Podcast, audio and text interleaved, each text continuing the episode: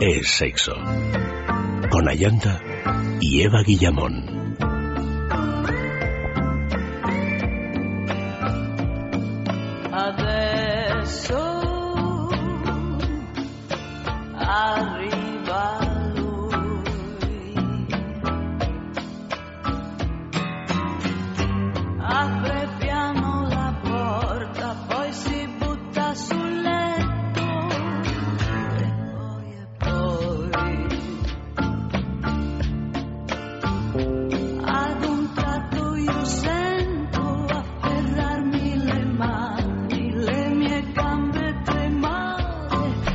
Muy buenas noches, queridos amigos. Recuerdo nuestras direcciones de contacto, sexo arroba es radio punto fm, el Facebook es sexo y el Twitter arroba es sexo radio. Esta noche en este es sexo porque las mujeres fingen orgasmos. Buenas noches, Eva. Buenas noches. ¿Has venido mm, en plan de fingir o en plan de verdad?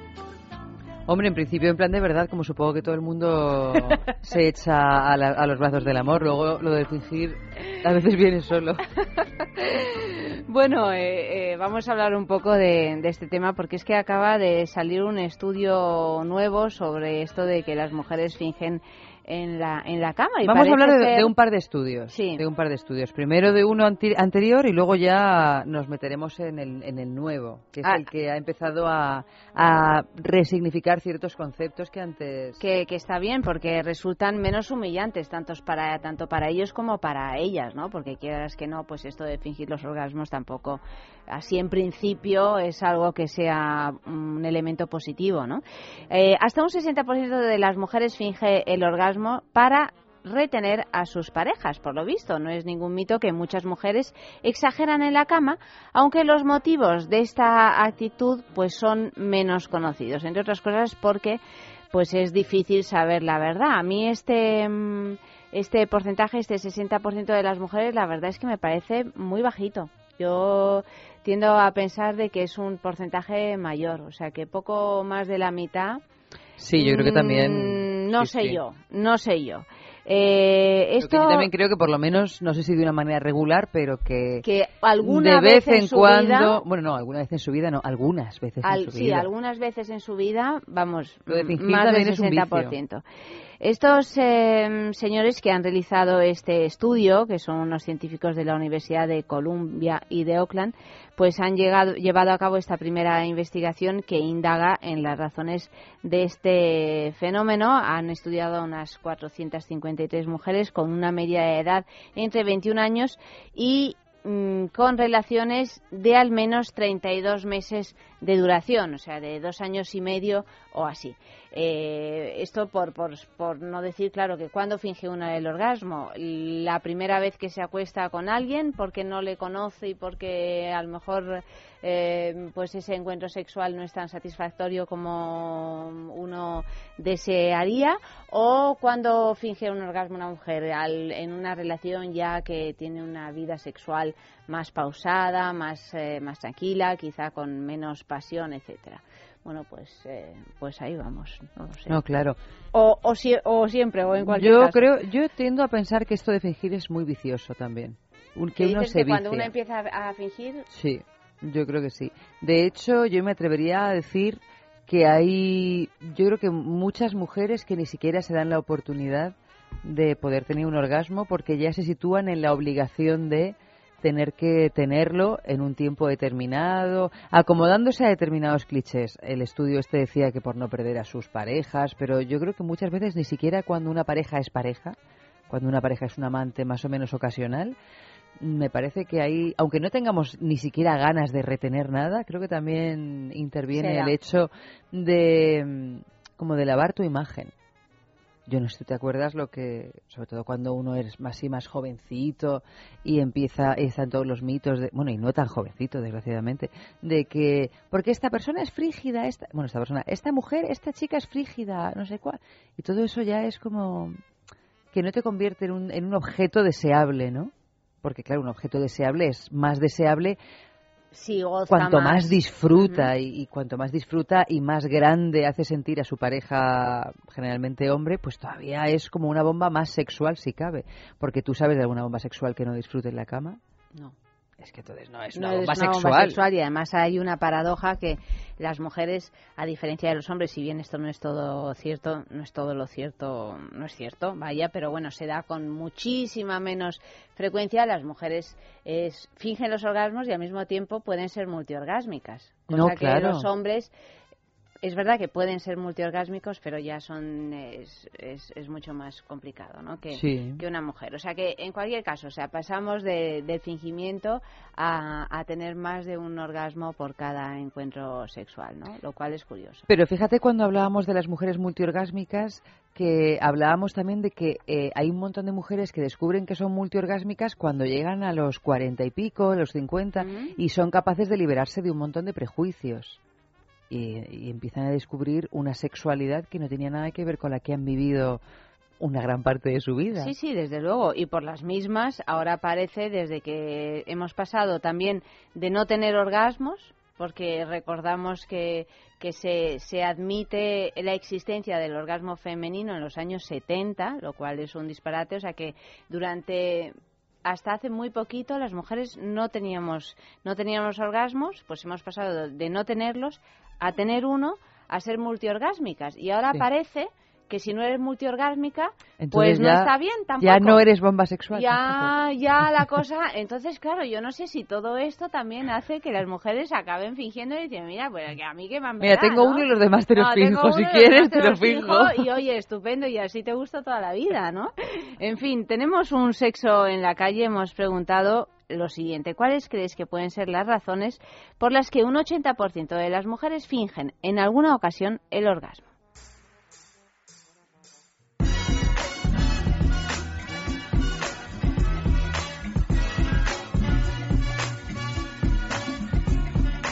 Para acabar antes, porque el sexo muchas veces no es satisfactorio y bueno, total, ¿para qué? Eh, por inseguridad, porque por ocultar que no lo sienten, por amor y por tontería.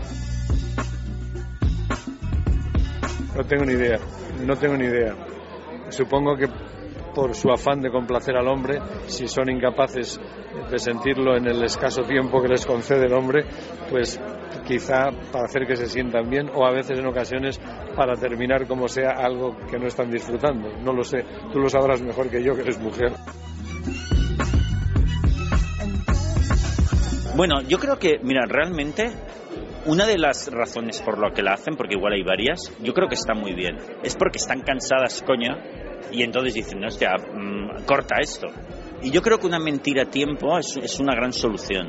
Entonces yo creo que lo hacen así por eso, y está muy bien, ¿eh? porque yo creo que, yo he dicho muchas veces que para estar bien con uno mismo te tienes que decir siempre la verdad, pero para estar bien con los demás no. Conmigo no. No, venga, bromas, aparte, mira, yo de verdad, yo mm, eh, no estoy seguro de que las mujeres finjan los órganos. Es verdad que lo leo por todas partes. Yo, por supuesto que ha habido muchas mujeres que no han tenido orgasmos conmigo, pero no fingían que tuvieran un orgasmo. Yo realmente no, tengo, no he tenido nunca la sensación de que una chica se ponía eh, convulsa y a patalear y a dar grititos y cosas así para fingir el orgasmo. Simplemente si no lo tenía, no lo tenía y ¿qué le vamos a hacer? Otra vez será.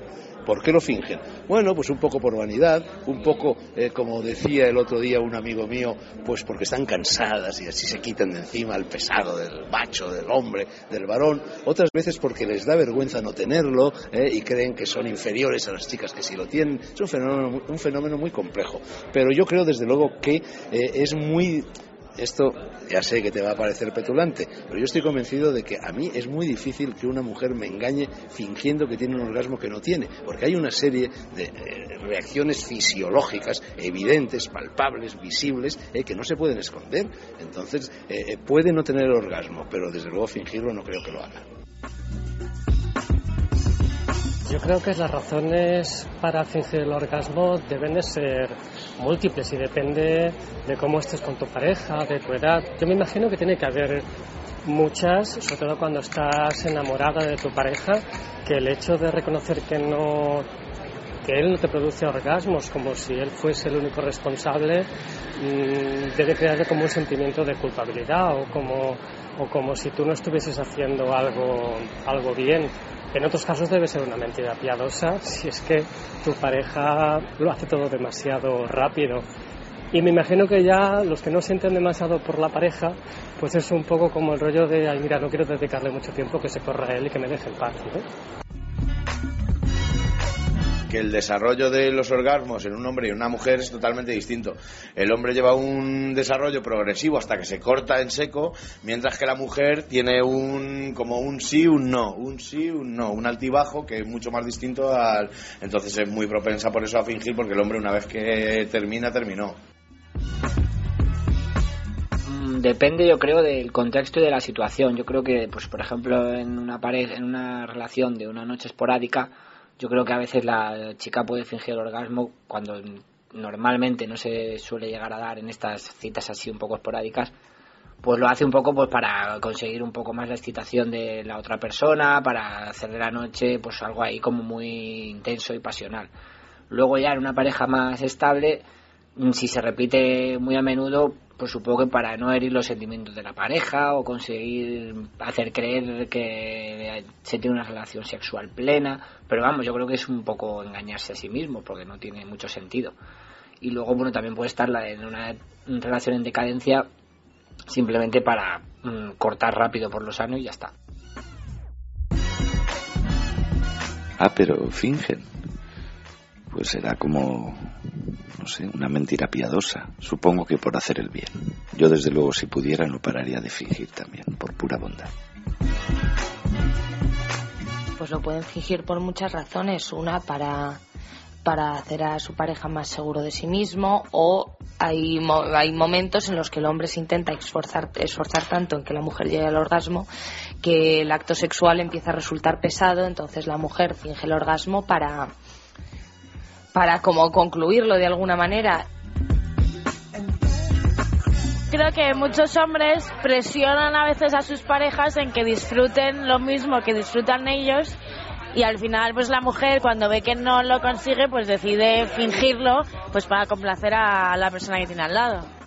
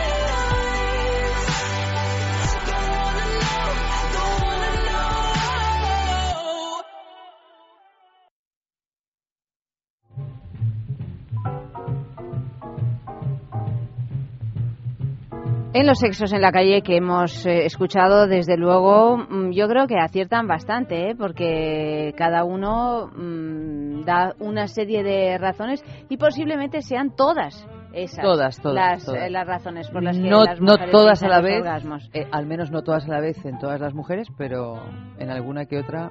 O sea que, puesto que son los hombres en realidad eh, los que se supone que no se enteran, pues se enteran mucho más de lo que creemos, ¿no? Porque casi todas las respuestas han sido masculinas, había solo una mujer. En, esta encuesta. No, no, dos. había dos, dos, mujeres. Dos, sobre siete hombres. Sí, sí. A mí me ha gustado mucho un hombre que decía, hombre, las mujeres, eh, no sé cómo que era, que tienen como más tendencia a fingir. Sí, así en general. Tienen más tendencia a fingir, entonces ¿por qué no van a fingir también en la cama?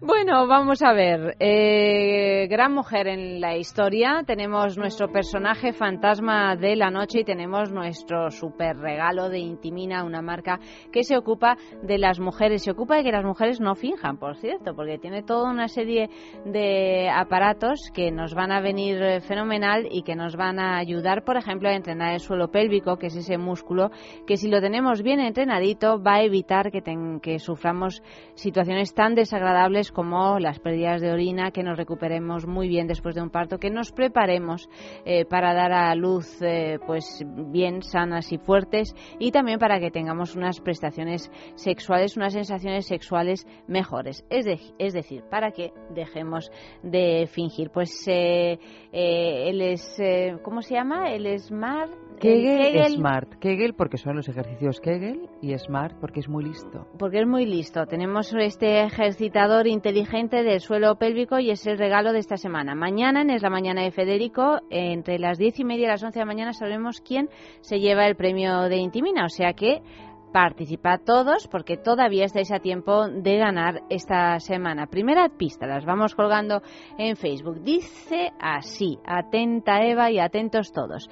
El apellido de su nombre artístico lo eligió porque para ella representa las dos cosas. Por un lado, el Dorian Gray de Oscar Wilde y por otro, la escala Kinsey de sexualidad, simbolizada por el color gris. Y he dejado a Eva así de un aire. ¿Aje? No.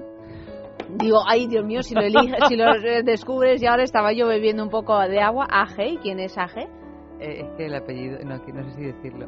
¿Por qué? No sé, digo, pues a lo mejor este, sí es el apellido ese, pero... No.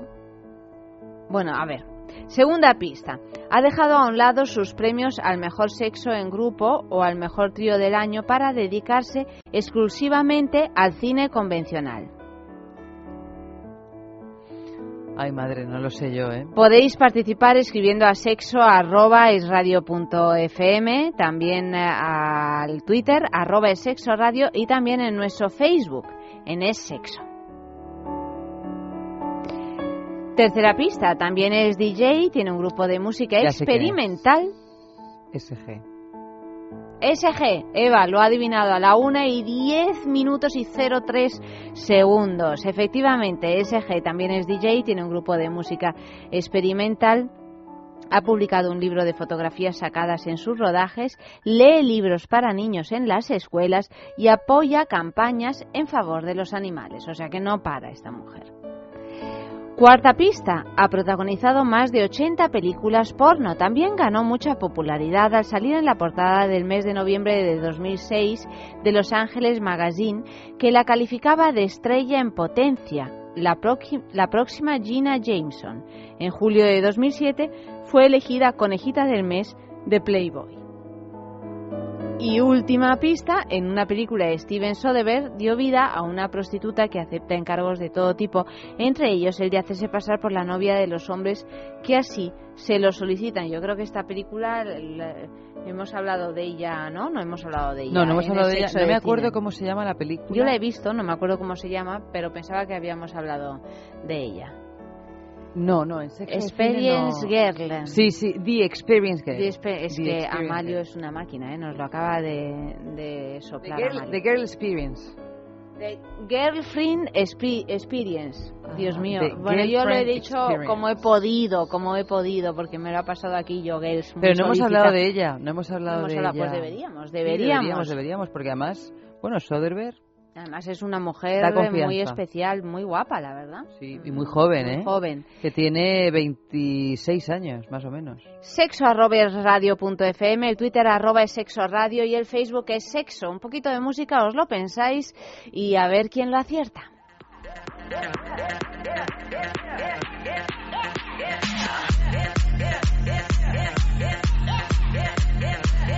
Pues como ella es DJ, pues eh, esta canción se llama precisamente como ella.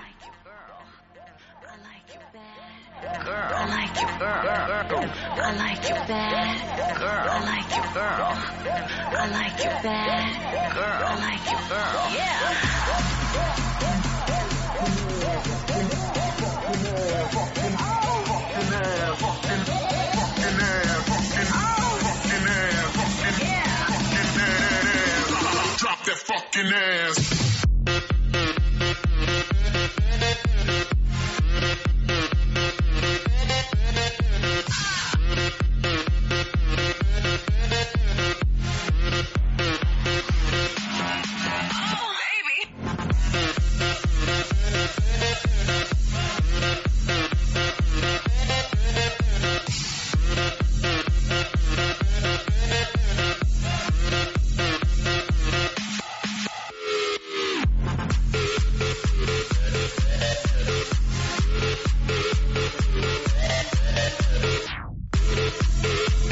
Estaba fingiendo con Eva a ver si me pillaba y de repente se ha quedado así un poco un poco despistada y lo ha dicho, eso es mentira, eso no, es claro, claro, es que ya cuando luego me paraba a, pensar realmente lo que me podría mola, o sea, en un momento dado voy y la escucho y estaban mirándome Yoguel, Samario y Eva como diciendo, se ha vuelto loca la pobre Ayanta.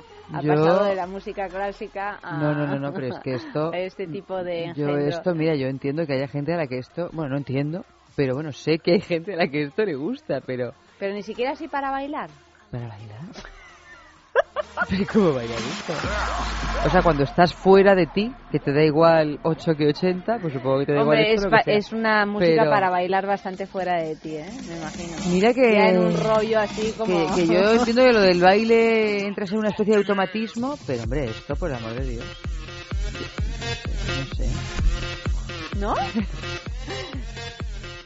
A mí me ponen esto una noche mira, te la recomiendo para, para comenzar el baile de una fiesta que sé que estás organizando. Pues es verdad. Así, en lugar del vals, esto. Exactamente. Bueno, no pensaba poner vals, pero antes pues muy mal, que esto. Fíjate lo que te digo. Deberías de ponerte busco. Ay, debería poder ponerte busco, es verdad. Es verdad. Y además debería de poner la versión que hicimos nosotros de Te Busco. También, que la tenemos grabada. ¿eh? Bueno, sí, eso o cantarla. bueno, en fin, señores, ¿qué? ¿qué? ¿Habéis dicho algo? ¿Estáis vivos o muertos? ¿Dormís o, o estáis aquí con nosotros? Pues sí, sí, han ido diciendo cositas. A ver, cuéntame, cuéntame. A ver, pues mira, espérate que lo encuentro. Eh, en el correo José dice Sasha Gray, Laura también dice Sasha Gray, y luego en Facebook, es que Facebook hoy está de jueves. Hoy está de jueves, qué horror. Sí, bueno, Encarnación. Encarnación, ah, ¿a qué hora lo ha adivinado Encarnación? Que yo tengo muchas esperanzas puestas en Encarnación. Minutos, no sé qué hora era. Pues, eh, pues casi casi al mismo tiempo que, que, tú, ¿eh? Pues mira, dice al principio Marina Ann Hansi. Y, y, luego, y luego sigue diciendo, o también conocida por Sasha Gray. Pues Sasha Grey es la gran mujer de esta. Luego, por otra parte, JJ Perales dice: La mujer es Alexandra Letelier. No sé quién es Alexandra Pues la verdad yo tampoco. Bueno, seguimos hablando del tema que nos ocupa esta noche. ¿Qué pasa entonces con las mujeres que fingen? Bueno, pues que que se estima que entre el 50%, desde el 50% al 60% de las mujeres confiesa haber mentido durante un encuentro sexual. Por el contrario, en el único estudio llevado a cabo eh, con el sexo masculino, eh, pues se encontró que solo el 18% fingió tener un orgasmo, porque luego hay también algunos hombres que dicen, oye, pues yo también puedo fingir tener un, orgasmo. Bueno, es un poquito más difícil, pero bueno, también, también se puede dar. ¿Cuáles son las motivaciones por las que las mujeres eh, fingen los orgasmos? Pues mira, eh, cuando se les pregunta por qué lo hacen, ellas argumentan que por cumplir las expectativas de sus parejas, para aumentar su ego, elevar la emoción sexual y prevenir que busquen otras relaciones. Todo esto lo detallan los investigadores de este primer estudio que tenemos entre manos y luego aclaran los autores de este informe en una introducción que acompaña el estudio que dada la hipótesis de que alcanzar el orgasmo se pretende como una forma de retener a la pareja y como una forma de manipulación de la misma, han llevado a cabo la investigación generando distintas predicciones. Por ejemplo, si las mujeres que perciben mayor riesgo de infidelidad son las que más mienten, si las que más mienten son las que más probabilidades tienen de llevar a cabo otras estrategias para prevenir que sus parejas las abandonen, o si después de controlar el riesgo de infidelidad ellas siguen fingiendo o paralizan. El, eh, la puesta en escena. Pero llega un segundo estudio que resulta también muy interesante que se, se, llama además la escala de falsificación del orgasmo, esto ya es terrorífico, en el que han participado casi 500 mujeres heterosexuales, que señala que esos grititos, esas contracciones vaginales y demás trucos teatrales servían a la mujer para gozar más en la cama, entre otras cosas. O sea que en realidad se hace para conseguir una mayor excitación en el hombre. Pero claro está que en un encuentro coital, si el hombre está más excitado, pues más placer le va a dar a la mujer también. Entonces también en algunos casos puede ser una treta para mm, que pasando por la mayor excitación masculina también la mujer se excite más y por lo tanto acabe teniendo un orgasmo mayor o más placentero. Sí, es como empiezo por la mentira, pero para como si fuera un trampolín. Me autosugestiono. Exactamente. Me autosugestiono. De hecho, el otro día hablando con una terapeuta sexual nos contaba Ángeles Sanz, Ángeles Sanz nos contaba mm, que es uno de los mecanismos que ella recomienda en consulta, en consulta a pacientes porque reproduciendo mm, conscientemente y voluntariamente los eh, bueno los mecanismos del cuerpo, la sexualidad, la sonoridad de un orgasmo, a veces eso puede servirnos como empuje para que el orgasmo tenga lugar. O sea que no es todo mentira. meterse en harina. Hay también una, una parte que es, eh, que es para poder alcanzarlo. Tenemos varias posibilidades en, la manera de fingir. Claro, una cosa es que ya se haga de esa, de esa manera, como venga, voy a exagerar un poquito, pues bueno, como cuando a veces estás por la noche y te pones así a exagerar un poco, a gritar, a demostrar una alegría que no es que no sientas, pero y no estoy hablando de sexo, sino pues yo que sé, cuando ves a un amigo, así como para... simplemente, fíjate, en un proceso de seducción. Anda que no fingimos en un proceso de seducción. Nos reímos más, nos parece, ¿no? O sea, siempre damos una imagen exagerada de nuestras virtudes. Exactamente. Si es una cosa lúdica... Estamos divertidísimas. Estamos divertidísimas. Y simpaticísimas. Pero lo que pasa es que creo que, que, puede ser a lo mejor algo menos... no, iba a decir consciente. No creo que el acto de fingir sea un acto eh, por supuesto que consciente es, pero no creo que sea una cosa muy racional. Yo creo que llega un momento en el que una mujer, sobre todo una mujer experta en fingir, se pone a fingir y ya le sale solo.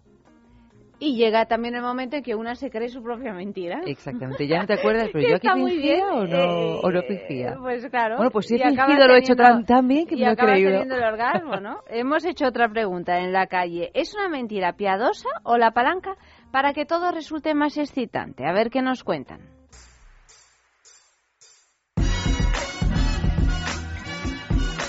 Yo creo que muchos realmente no se dan cuenta porque el sexo ha llegado a estar tan desnaturalizado que realmente no, no, no, no lo entendemos, no lo vivimos. Yo creo que los buenos amantes, las personas, sí se dan cuenta.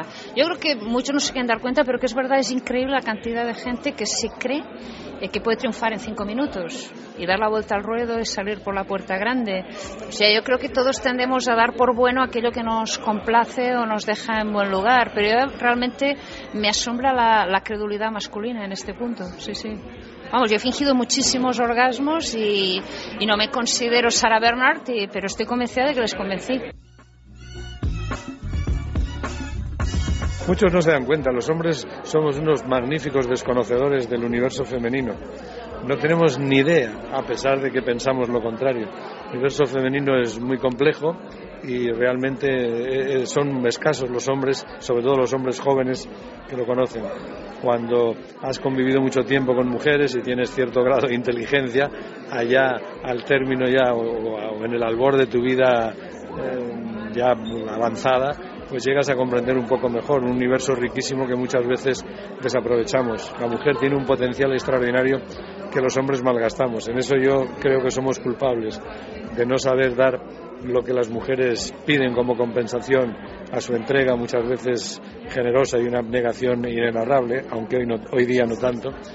Pero creo que la pareja es perfectamente salvable si uno se para, da el reconocimiento debido y deja de juguetear con cosas menores que solo sirven para estropear una buena relación que necesita mucho cariño y mucho cuidado. Un poco de todo ahí, ¿eh? Un poco de todo. A veces no te das cuenta, luego cuando aprendes más te das cuenta, pero te parece bien. Entonces, eso. Los hombres son unos marmorillos, los hombres están atalugados, los hombres no se dan cuenta de nada. Las mujeres son infinitamente más listas que nosotros. La mayor parte de los hombres, vamos, es que no tienen ni idea de lo que es un orgasmo. El otro día un, amigo me dijo una cosa graciosísima. Eh, bueno, te puedo decir el nombre del amigo, pero no lo voy a decir porque es una persona conocida. Cogió un taxi para ir, no sé, desde su casa al aeropuerto, en Madrid. Y entonces el taxista estaba muy contento. Y dije, ¿por qué está usted tan contento? Estoy muy contento porque por fin he encontrado el punto G Ah, sí, le preguntó mi amigo, ¿y dónde estaba? Dice, estaba en, la hermana de mi mujer. Pues ya te digo, yo creo que en algunos casos debe ser mentira piadosa, pero lo que menos creo que haya es ese rollo de excitación, porque, porque la excitación real mm, se produce cuando, cuando tú también lo estás. Si no, bueno, una vez puedes fingirlo, pero pero una vez detrás de otra es como, como complicado, ¿no?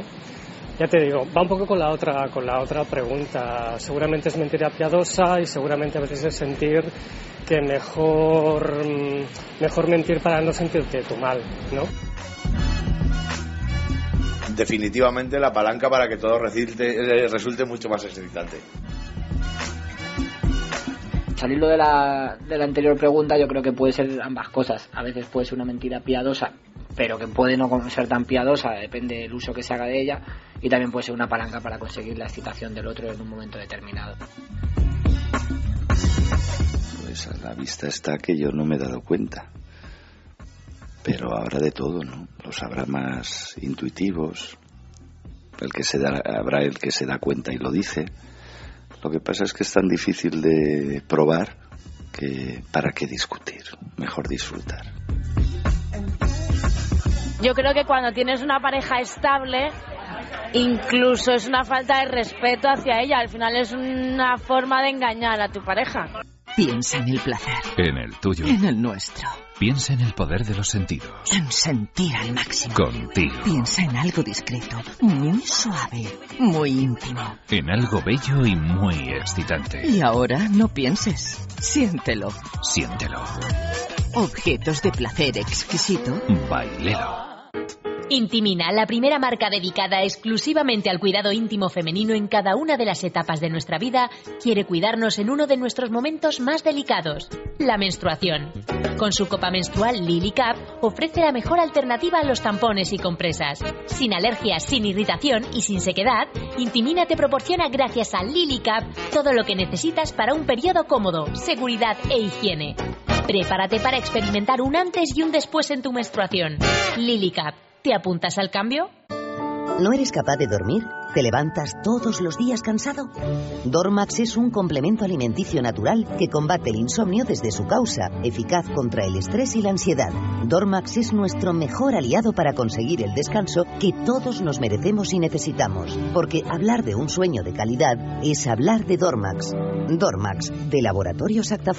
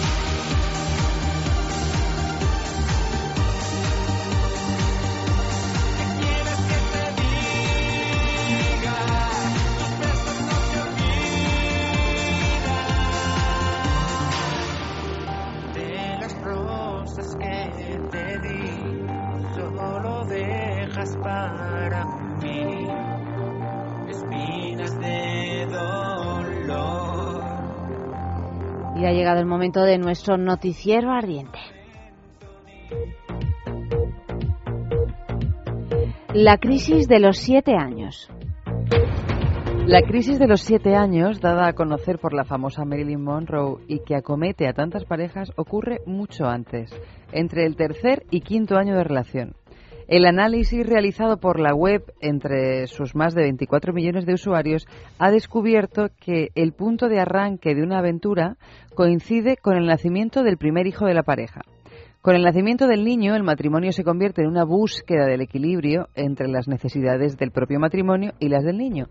Después del nacimiento del bebé, las parejas se vuelcan en su cuidado, mientras que antes invertían ese tiempo en las necesidades emocionales y físicas de la propia pareja. Cuando Mickey conoció a Ava. Las indiscretas memorias de Mickey Rooney cuentan el año de matrimonio de la pareja que dice cosas como estas. Nos dijimos a nosotros mismos que estábamos muy enamorados y nuestra vida sexual nos ayudó a convencernos de ello. Desde que Ava le encontró la gracia al asunto, ya no quiso parar de hacerlo. Sabía que era lo que me hacía enloquecer. Haré recuento. Una mirada encendida, una carcajada, una lágrima, el gesto de quitarse los zapatos al llegar a casa, ver cómo se vestía o ver cómo no se vestía, que llegara a desayunar en pantalones cortos y nada por arriba. En la cama, Ava era... Eh, bien, tenía ese pequeño rosebud, es decir, vagina, en el centro de su feminidad que parecía tener vida propia. Boda homosexual, destino España. El reconocimiento del matrimonio entre personas del mismo sexo ha ido más allá de la celebración de bodas entre españoles o mixtas. Desde el 3 de julio de 2005, cuando entró en vigor esta ley, más de 3.700 extranjeros han pasado por juzgados españoles para formalizar su relación con una pareja también foránea. En todo caso, contraer matrimonio en España para una pareja de extranjeros no es tan sencillo como reservar un billete de avión y pedir día y hora en los juzgados. No puede venir cualquiera y casarse, advierte Javier Carrascosa, catedrático de Derecho Internacional Privado de la Universidad de Murcia. Al menos una de las dos personas de la pareja debe tener fijado su domicilio en España, lo que implica poder demostrar que el centro de su vida social, económica y personal se encuentra aquí.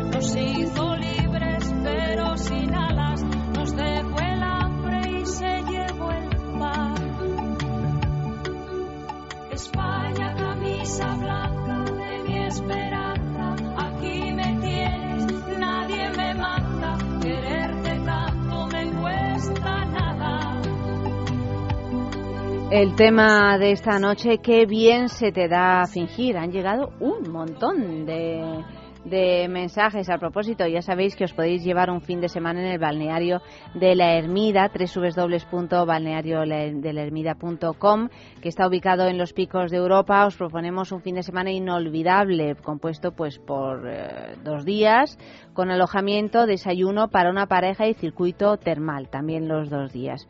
O sea que un pedazo de premio que esta mañana hemos ya concedido. Dentro de dos semanas sabremos quién se lo vuelve a llevar nuevamente. Simplemente por escribir un, eh, un mensaje. Simplemente, bueno, digo simplemente que tampoco es tan sencillo porque claro hay que ganarlo ¿eh? pero pero vaya mm, os pedimos la participación de todos por ejemplo José Moreno dice que bien se te da fingir fíngeme que me mientes. Juanpe dice qué bien se te da fingir patosa Rubén que bien se te da fingir pero me vuelves loco hasta cuando finges. Te quiero igualmente Pedro dice, ¿por qué fingiste si me amabas? Y Encarnación que dice, qué bien se te da fingir, se te pilla antes que a un caracol reumático. Daniel, qué bien se te da fingir, finges cuando amas, finges cuando besas, finges hasta cuando hablas. O José que dice, me gusta la sinceridad de tu fingimiento. Juan P. añade, si una señora te cuela un éxtasis es porque no estás pendiente del ritmo de su corazón. María Luisa Goñi, qué bien se te da fingir hasta que te pillo el WhatsApp. O Encarnación, que dice después, qué bien se te da fingir aunque todo tu cuerpo te delata. Y siempre María Luisa, qué bien se te da mentir y a mí hacer que te creo. Y también en Twitter ha llegado algún eh, mensajito que pasamos a leeros. Por ejemplo, dice Clara, desde hace mucho tiempo tú finges que me quieres y yo que me lo creo. Borja, ¿finges también que me sabe a verdad? Eva, qué bien se te da fingir que no estás enamorado. Sigue así y la coraza que llevas será tu única compañera. Es verdad, porque también están los que fingen no estar enamorados, que eso ya es el colmo de los colmos, ¿no? Ah, sí, sí, eso ya es lo mejor. Sobre todo porque menudo desgaste, ¿eh? Alberto, por ejemplo, en la misma línea escribe que bien se te da fingir toda una vida de amor. Y también eh, dicen por aquí que bien se te da fingir y ella responde o él responde la indiferencia. Pues eh, podéis seguir mensajes hasta las 3 de la mañana y a ver quién se lleva ese fin de semana en el balneario de la Ermida. Mientes tan mal que no sabes si es de noche o es de día ya. Mientes tan mal donde dices digo Diego me decías mientes. Yo te conozco bien y sé que mientes. Conozco esa mirada y sé que escondes algo más que no vas a contar y te arrepientes. Me juras por tu vida que lo sientes y me prometes no volver a hacerlo nunca más. No sé qué pensar. La próxima vez no esperes que te pueda perdonar. La próxima vez será mejor que cuentes toda la Toda la verdad. Mientes tan mal que no sabes si es de noche o es de día ya. Mientes tan mal donde dices digo Diego me decías. Parte. Mientes. Bueno, es bonita esta parte, sí. sí. No, es La bonita dejamos. la, la segunda voz de ella. No, es verdad que ella sí. Este, este muchacho luego ya. ¿Quién es este mucho. muchacho? Toncho. Toncho. Mm, cierto, cierto. Lo que no ha decaído es la respuesta, el señor que da la respuesta a nuestro concurso de la juguetería. No decae nunca, ¿no? Yo creo. No, no de- Hombre, por su bien, esperemos que alguna vez decaiga. Imagínate que no decae. Bueno, no lo. ¿Estamos hablando De del momento, protagonista o del concurso? El de- protagonista, del protagonista del del concurso. La pregunta al- la pregunta de la juguetería de esta semana Eh, es, es- la siguiente. ¿Cuál es el actor mejor dotado de la historia del cine porno? Tú imagínate que no decae. ¿Con qué letrita empieza? Venga, va, que es jueves, ya es viernes, ya es ¿Qué viernes. quieres, el nombre o el apellido? El apellido. Por la H de Sherlock Holmes. Qué fácil. Bueno, sexo arroba es radio fm. Enviad la respuesta porque tenemos un premio de la juguetería, ¿no? ¿Cuál es, Eva? Bueno, pues mira, el premio es un libro que tú no has tenido la suerte de ver, pero no, yo no, sí. porque estaba de vacaciones en 3D. Creo que se ven unas cosas que el nunca gran ha visto antes. libro de los penes en 3D de Taschen o el libro de los grandes penes. Este es un libro, quieras que no, a lo tonto, pues que también nos puede ayudar a las mujeres a dejar de fingir orgasmos de una vez, ¿no? Porque ya solo con su pasando las páginas de este de este libro Es pues, impresionante, aunque solo sea, pero ya no solo impresionante el encuentra. tamaño de los penes, que a veces es Bueno, sí, pero aparte de esa ¿no? cuestión- sino que es como, bueno, son, son fotografías que tienen así un aire vintage, que en absoluto, bueno, iba a decir que no son vulgares, puede Pues que según alguna para que quién, otra sí. puede ser un Sí. poco vulgar, pero bueno, tiene siempre ese sello Taschen que, que es de una calidad inmejorable y luego sobre todo que es graciosísimo ver penes en 3D. Nunca, nunca, nunca nos había pasado. www.lajuguetería.com Hombre, nos había pasado verlos en realidad, pero así en 3D. En 3D no. Esta es eh, la página web de, de nuestra boutique erótica favorita, la juguetería, que es quien nos da este regalo de la semana. O sea, que enviad vuestras respuestas a sexo arroba y ya sin más dilación vamos a ver qué es lo que nos eh, depara nuestra situación zodiacal erótica de la semana. Es, sobre todo está entusiasmado con la idea Amalio, que no sé que tiene algún plan espe- especial este fin de semana. sí, no digas que no. Tienes algún plan especial este fin de semana a pesar de ser Virgo. A pesar de ser de Virgo, tienes algún plan especial. Por lo tanto, vamos a enterarnos todos de Te la puedes vida cambiar íntima. de signo, Amalio. eh, de, Amalio. No se puede cambiar de signo. Dice Amalio, bueno, a lo mejor con mucha... Oye, ¿quién fue? Frida Kahlo se inventó su año de nacimiento. Claro. Porque dijo, mira, yo voy a nacer... Frida Kahlo se inventó bastantes cosas más aparte de su año de nacimiento. bueno, eso por supuesto, pero... También debía de fingir la mar de bien. Tú imagínate, bueno, yo tengo la esperanza de que no, pero bueno, en cualquier caso, dos cosas que tengo que decir acerca de Frida Kahlo. Una, cambiar tu año de nacimiento. Mm, mm, bueno, vale, muy bien. Yo no nací en el año 69, sino en el 82. Bueno, pues fíjate, no sé si tendrías lo mucho menos años y tus hijos probablemente fueran casi coetáneos tuyos. Exactamente. Y luego, otra cosa que, sabes tú, que Diego Rivera y Frida Kahlo se iban pues prácticamente pasando las amantes de vez en cuando. y... Sí, prácticamente. bueno, cada cual tenía amantes por su lado, pero a veces... Eh, los intercambiaban. Los intercambiaban, no sé si voluntariamente o azarosamente. Y en un momento, una de esas amantes de Diego Rivera, que había pasado también por las manos y, pies de, de Frida Kahlo, le dijo a Frida Kahlo, es la primera vez que te pongo más nota que a tu marido. Oye, mira qué bien. Y claro, Frida Kahlo, que creo que no sabía que esa señora también había pasado por las manotas de Diego Rivera, no se lo tomó muy bien, a pesar de que era un, era un piropo. Desde luego, desde luego. Bueno, eh, al de Gunda Vegare, en unos instantes.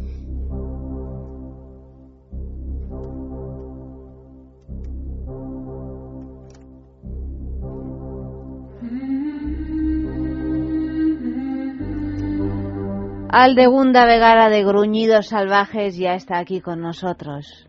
Buenas noches, Ayanta. Buenas noches, Eva. Buenas noches. ¿Cómo estás, Buenas a todos y a todas los que están por ahí oyendo y ya también a ese Virgo descarriado que anda por ahí. Oye, oye, oye, el Virgo lo tenemos que poner. hay que enderezarle, hay que enderezarle. Vamos a empezar como, como homenaje a, a Amalio y a su virguedad que no virginidad. Y a todos los orgasmos que le han fingido. Y a todos los orgasmos que le han fingido, que le han dejado breao, breao. Dice, Dios mío, me han fingido más orgasmos que orgasmos de verdad. Más, dice que más que a Dani Ortín, el pobre, que hoy estaba un poco así vergonzoso. Hombre, yo qué sé, es que claro, no es plato de gusto descubrir que te han estado claro que no, claro engañando a la cara. Alde, pues vamos a empezar por, eh, por Amalio, por el signo de Virgo, así para remover un poco la baraja? Bueno, pues mira, hoy está la luna en Pisces, directamente en el contrario, y hay un stellium... Vaya por Dios, ¿hay qué?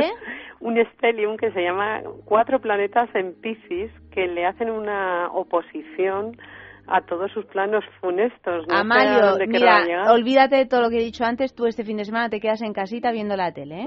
Hay unas series estupendas, hay ya dos capítulos de Mad Men nuevos, tienes, en fin, un montón de, de cosas que puedes hacer.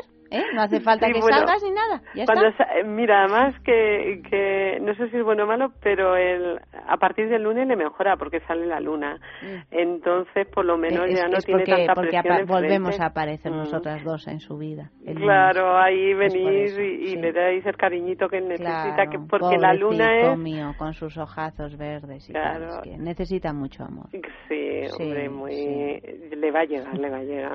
ahora no necesita tanto amor y más otra, cosa. Otra cosa. Más que le finjan, ¿no? Necesita que le finjan. Claro, porque enfrente los virgos tendrían ahora mismo el integrar de verdad eh, el, mm, el amor verdadero, incondicional, el integrar de verdad, el sanar su herida, de darse cuenta de, mm, de no haber contactado con el mundo de los sueños, con el mundo del alma, en una relación y, es, y, y también el integrar las emociones y el poder comunicar emociones poéticas y el dejarse llevar. Entonces no sé yo si para Oye, me lo has dejado hecho polvo al pobre Amalio, o sea, ¿y ahora qué hacemos? Bueno, pues vamos a pasar a otro sitio.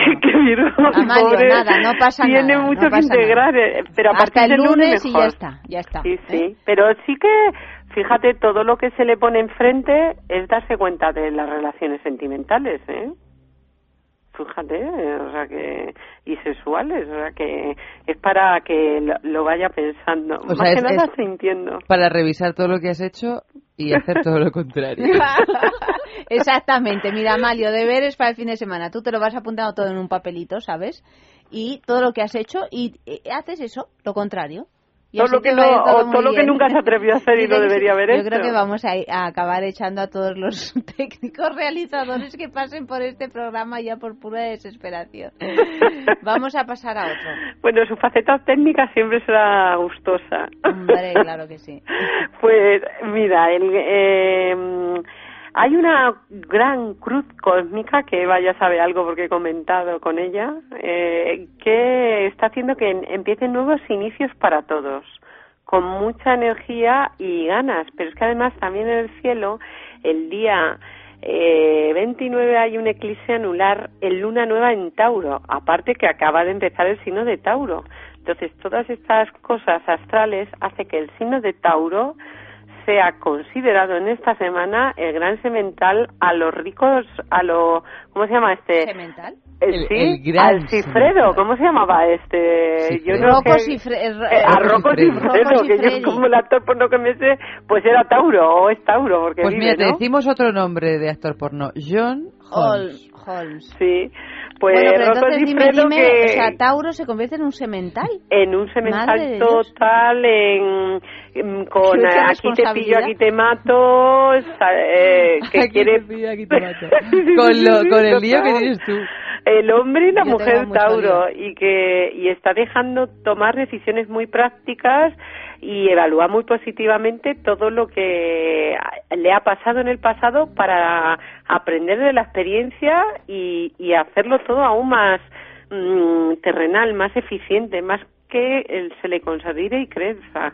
Porque es que Tauro tiene mm, también Mercurio, o sea, quiere todo lo, lo práctico, quiere la comunicación real, que todo sea para construir el Sol y, y entonces el- más esta luna que le va a entrar la luna, el momento más glorioso, el día 29.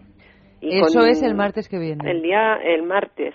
Entonces el martes Qué y el miércoles, que está son dos entrando días de una luna, preocupación. Pues si impresionante Tauro. Píllatelo libre ese día si No, quieres. es que, es que se va de viaje, no está conmigo el martes. Bueno. ¿Qué me cuentas? Te lo juro por Dios. Haz el favor de abortar. Intenta abortar ese tipo de No, planes. no Ayanta. puedo, no puedo. Es un viaje profesional. Bueno, como- bueno, Pues, profesional, mira, pero pues- si tú mejor que nadie sabes que la mayor parte de las infidelidades acontecen en el trabajo. Y esto te lo dice tu amigo. No, no, pero si es que eso lo sabemos porque hemos hablado por activa y por pasiva de eso. Claro, sí. hemos Aborta hecho- ese plan utilizando las estrategias que estén en tu mano, sean limpias o sucias. Vale, bueno. pues Claro nada. que encima con la Me con el eclipse de luna y luego que está acabando esta lluvia de estrellas que ha habido, el romanticismo está muy alto. toro enamorado de la luna. Eso te van a cantar a ti.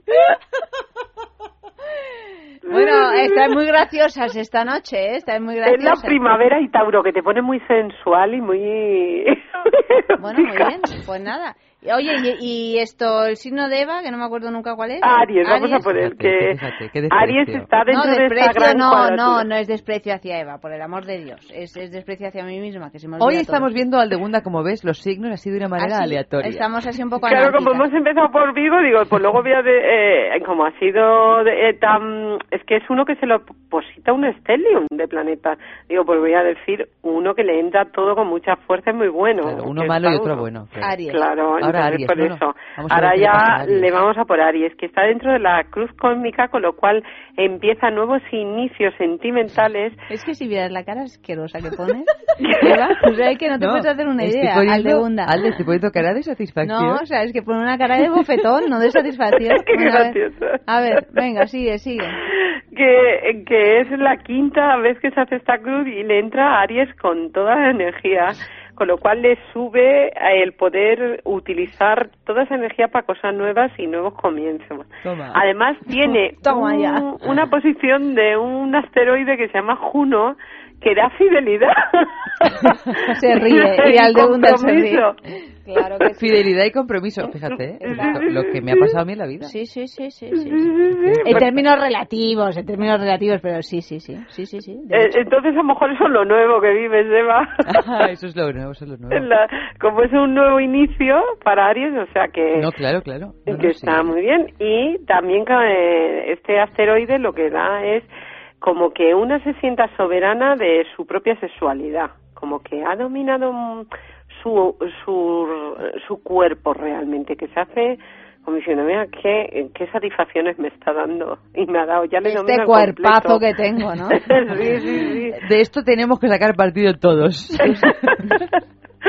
Entonces bueno, esto no, no, conjuga mucho con lo de la eh, fidelidad, ¿no? Esto último. No, bueno, todos, todos. Sí, todos. sí, porque no es... Todo lo que estemos allí, también puede ser tu pareja también. Sí, claro, o tú mismo, ¿eh? Es como, como una muy buena relación de que con el propio cuerpo, Aries.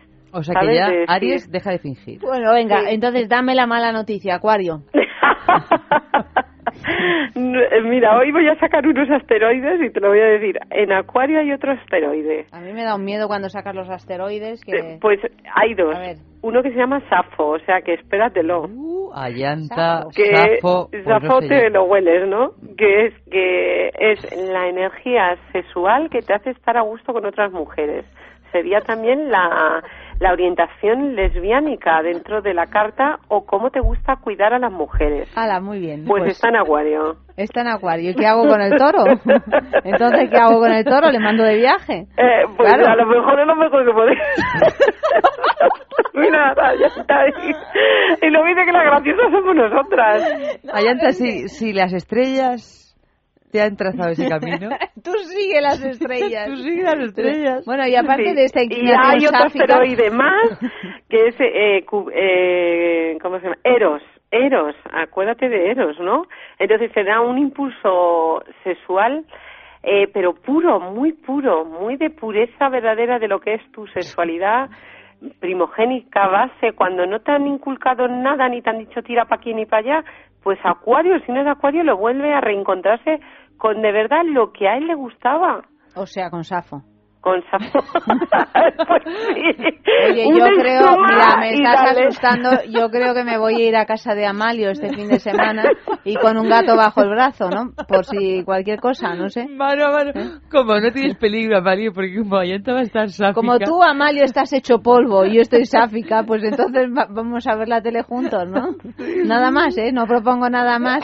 Terminamos Breaking Bad y que son solo 27 temporadas y, y oye, tranquilamente, ¿eh? Pues bueno, no, y ya está, mira, y, y, a, y, al toro pues le, le da al toro, oye, le das pues... un beso y un hasta luego. Cada uno tiene que asimilar lo que es. No, claro, claro. Pues sí. Bueno, pues eso te digo. Pero bueno, están con mucha energía, ¿eh? Acuario y, mucho, y muy cachondo, porque aquí dice que no, no Cachondo, pero... sí, sí, lo cortés no quita lo valiente. claro. Esa energía de Eros se nota, porque Eros es un impulso primordial de volver a la pureza en todo, en, la, en lo sexual, pero en todo también, ¿eh? Como decir, ¿quién era yo de verdad cuando era pura y me inocente? ¿Cómo era? me acuerdo de mí mismo. Ya ni me acuerdo. O de mí mismo, o ya no sé quién soy. Oye, vamos a ver, vamos ahora sí aleatoriamente a Géminis. A Géminis, bueno, no sé si le tocaría. Muy bien, Eva. Eh, Géminis eh, no tiene ningún asteroide ni un posición de planetas. Suerte. Tampoco tiene la ayuda de los de aire, solo tiene a, a Marte que le hace el trígono. Eh, con lo cual lo que tiene es impulso para conquistar y está como con gusto de, de conquistar sexualmente y de conquistar nuevas metas, pero muy galantemente. Está usando la galantería. ¿m? En vez de conquistador se ha hecho galante, de que intenta agradar. Y no tiene tanto interés por lo sexual, sino por eh, establecer buenas relaciones, ¿sabes? Mm. Eso le es que Géminis tiene pocas posiciones ahora, tiene esto nada más, así ¿Y de, Libra? de energía. Libra, vamos a ver, que está, Libra tiene a Marte, sí, tiene al nodo y tiene a Ceres. Eh, Libra, desde, en dos posiciones que tiene, está entregando una energía y unas cualidades que todo el mundo tiene que aprender de él. Que primero es lo ético, pero también es eh, primar que el amor sea ver al otro, o el contacto, o, el ligar, o el establecer conexiones sea ponerte en el otro, no en ti para fardar, sino darte cuenta que siempre es el otro el interesante, que le reafirmes al otro. Entonces, el Libra está muy ligón, es que le ha vuelto a caer una posición muy buena y Marte lleva aquí un mogollón de tiempo nunca se va.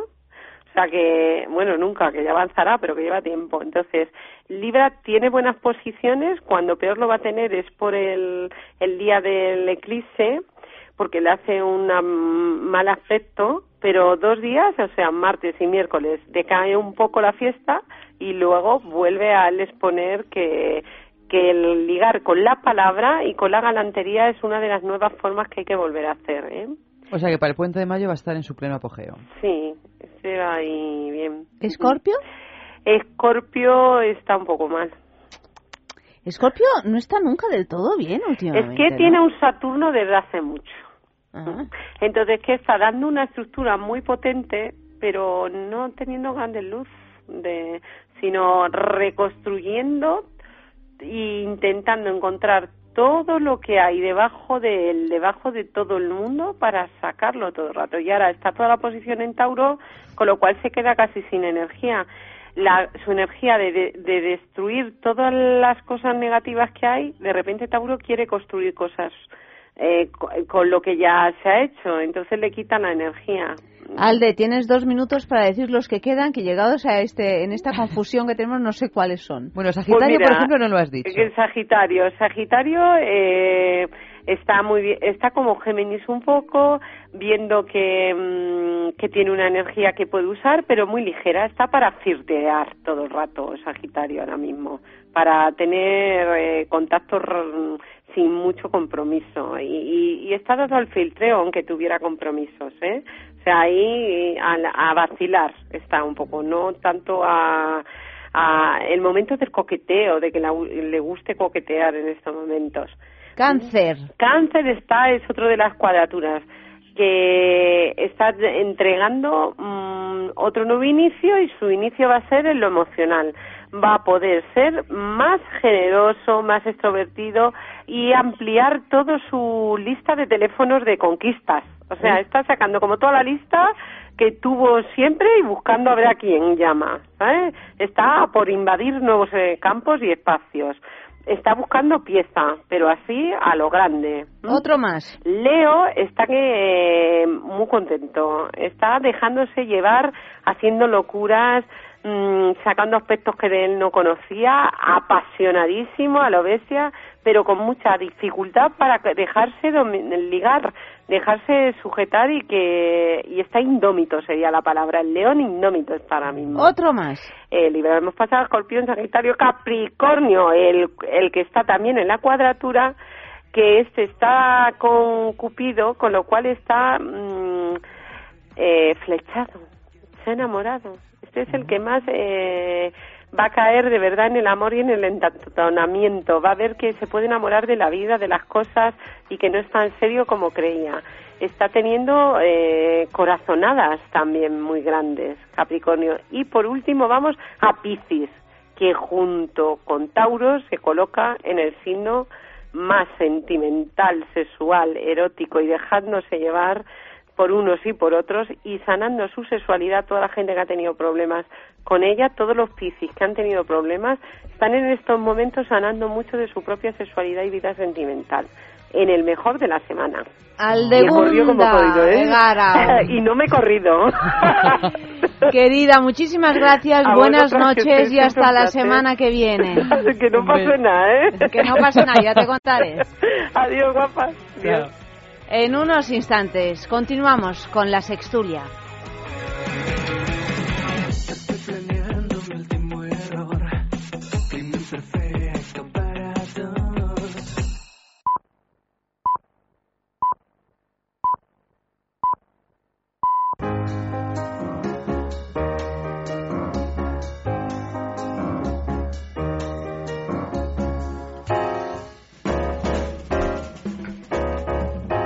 Oye, qué alivio. Yo cuando eh, empieza la sextulia ya me relajo. ¿A que sí? Muy bien. ¿Tú no? Yo es que no estoy tensa, no, por eso. No, bueno, yo tampoco estoy tensa, pero quiero decir que es así, como un poco más mm, distendido todo. Ana Grau, buenas noches. Buenas noches. Se estrena hoy, Ana. Pues sí, a ver qué pasa. Yo sí que estoy un poquito Estás tensa, nerviosa, ¿no? Un poquito tensa, porque claro, claro, la emoción. Es que, claro, esto de hablar de sexo. primera sexo. Pero viene Ana con unas medias eh, acordes con eh, Ah, bueno, las unas medias de rejilla unas roja. medias de rejilla rojas maravillosas. Son mis medias de leer poesía, sí, sí. ¿Dónde las has encontrado? Pues en el cajón. En el cajón. Yo siempre voy muy preparada para estas cosas. Cajón interesante. José. Entonces- un cajón muy interesante, claro que sí. Interesante. José Pazo, buenas noches, Buenas bienvenido. noches. Bueno, hoy está, ¿cómo está la cosa? Pues bien, bien, a ver, no me acuerdo, es que ahora mismo se me ha borrado todo, pero vamos a ver. Nosotros traemos a nuestros invitados sin decirles cuáles Sí. son las noticias eh, de las que vamos a hablar, pero en el impasse de tiempo las olvidamos nosotras mismas también. Bueno, os leo el titular. Asilo neoyorquino demandado por contratar strippers. Los familiares de Berenice Jeanblad, afectada con una demencia senil, se han enfadado mucho con el hogar para la tercera edad donde estaba internada. Una foto en la que la señora introducía un par de billetes en los calzoncillos de un stripper alertó a sus familiares de lo que mm, se denominó como agresión de perversión sexual. Según el hijo de Berenice, su madre fue puesta en riesgo ya que se encontraba confundida y muy desorientada tras esta experiencia con el stripper. El asilo ha indicado que los strippers venían incluidos en un evento de entretenimiento y Berenice declara que no recuerda detalles sobre ese momento, a pesar de que siempre llevaba consigo la fotografía que la delató metiéndole el dinero en el calzoncillo al stripper. Yo eso no lo llamaría ir desorientada, sabía dónde tenía que meter el dinero, ¿no? Perfectamente, no, no perdió el camino. Y luego sabía bien claro. cómo guardar su fotografía, porque parece ser que no la soltaba nunca. Yo creo que la familia tiene miedo, están preocupados por la herencia, ¿eh? Yo creo que de ahí viene toda... Que se lleve el stripper la herencia. Claro, claro, el dinerito. se va con todo el dinero, no en el bolsillo, sino en el Pero calzoncillo. a mí me parece magnífica, ¿no? Esta noticia, o sea, no, no por la reacción de la familia, sino por el hecho de que una residencia de ancianos o ancianas Organice les organice estas cosas, vamos, me parece. No, porque además es que, claro, Nueva York, tú sabes el mérito que tiene eso. Claro, claro, Sí, sí. exactamente, porque además es que el asilo indicó, así como para defenderse de las acusaciones de la familia, que los strippers venían incluidos en un evento de entretenimiento. Hombre, o sea, sí, que en eh, ningún momento dijeron, en- no entretenido seguro que pasado". fue. Pero es que, pero es que está muy bien. Aquí en. España un asilo contrata a unos strippers y los meten en la cárcel, yo creo, directamente. O sea que, Hombre, a en mí me ha realidad... sorprendido el hecho que fuera en Nueva York, ¿eh? Sí, a mí también. Me ha debo sorprendido mucho más que sea en ¿Por qué? Nueva York ¿Por qué que, que Nueva fuera York en Barcelona. Bueno, porque en Estados Unidos Sí, me por ejemplo, tremendamente sorprendente. Los profesionales del sexo en Estados Unidos no se ve esto con la alegría que se ve aquí, que vas por la calle, encuentras señoras y señores. profesionales del Ah, sexo sí, sí, pero sí, los sí, sí, ancianos no, no, no. tengo yo tan Yo, claro. yo, yo creo que sí, ¿eh? En, eh, los Estados Unidos inventó los strippers, ¿eh? O sea, el, pero el en un asilo. y... Sí, hombre, pero... Pero en Las Vegas, ¿no? No, bueno, en la- y en cualquier ciudad, o sea, en cualquier sitio. Y de hecho es, es una profesión en la que muchas mujeres, eh, estudiantes de universidad, por ejemplo, se costean sus estudios con, haciendo stripper durante un tiempo. O sea que no, no hay un estigma tan grande como se pueda pensar, yo creo. Uf, yo tengo, no lo tengo tan claro y no, yo no, que han vivido las mi problema no es, o sea, mi problema, lo que a mí me llama la atención no es que haya un stripper en Estados Unidos, que habrá millones, muchos más que aquí, sino que el asilo, con el cuidado que tienen, no es verdad, con el cuidado que tiene Estados Unidos con el tema del sexo y determinadas circunstancias de la vida, lo haya declarado así como una cosa tan sumamente natural, cuando me parece que es una cosa que allí al menos no es natural. No digo que los strippers no lo sean, pero me refiero la conjunción de tercera edad y sexo, sobre todo una institución, me parece muy extraño. Sí, es que en Estados Unidos, a ver, mi experiencia después de 16 años en Nueva York es que allí pasas, o sea, no hay registro intermedio, no hay sentido del humor, pasas directamente del Mayflower al, bueno, al- al- a la perversión total. Entonces, esa gradación, ese, ese sentido del humor, ese humanismo que hace falta para llevarle a un stripper a una señora mayor, sí señor, o sea, eso parece más de, de, de aquí que de allí, ¿no? De- Bueno, no solo, sino que hemos visto que aquí todavía no, pero hay países del norte de Europa, siempre el cacareado norte de Europa en el que pasa todo lo bueno y aquí nunca llega. a un lugar que no existe. Sí, no, sí, es como una especie de paraíso inalcanzable que han hecho unos estudios que además, vamos, digo yo que no hacía fal- ni, ni falta hacer eh, estudios en las en estos eh, sitios donde están los viejecitos, ¿no? En estas residencias en las que si les eh, proponen o les eh, hacen disponer de, de un servicio sexual estos, eh, estos viejecitos, primero, rejuvenecen, Segundo, dejan de estar mucho más contentos, o sea que todos sus problemas y sus ansiedades y sus depresiones por la vejez desaparecen en, buena medida y dejan de preocuparse por su estado de salud, dejan de ser unos hipocondriacos, en fin, que se encuentran mucho mejor, cosa que pasa con 20, con 30, con 50 años, porque no va a pasar con 80, incluido el deseo sexual, ¿no? Claro, claro. Aunque practiquen el sexo. Con, con pues, mayor razón, incluso. O, con mayor razón, ¿no? Y dice, pues nada, ya estoy aquí en la residencia, pues que vengan y me hagan. Y tienen una asistencia sexual de gente profesional que aparece por ahí. Esto aquí en el sur de Europa es impensable y en Estados Unidos me imagino que también, pero en realidad no está tan alejado de esta noticia de la señora Berenice con su stripper. De hecho, hace poco hubo un debate aquí sobre los asistentes sexuales, pero más bien pensando en discapacitados, en personas. Sí, Sex assistant, sí, hemos hecho aquí un par de programas. Yo me acuerdo que yo planteé en, una tertulia sobre el tema en, otra radio que decía que todos hemos sido, somos o seremos a algún momento discapacitados sexuales, aunque solo sea porque a la fuerza ahorcan por la edad, y que me parece muy bonito, muy bonito que, que una persona de esa edad no tenga que renunciar ni que avergonzarse, o sea, que lo pueda hacer abiertamente y que se considere como un derecho que tiene y que no hay que rasgarse las vestiduras. Vamos, que su familia son los aguafiestas, vamos.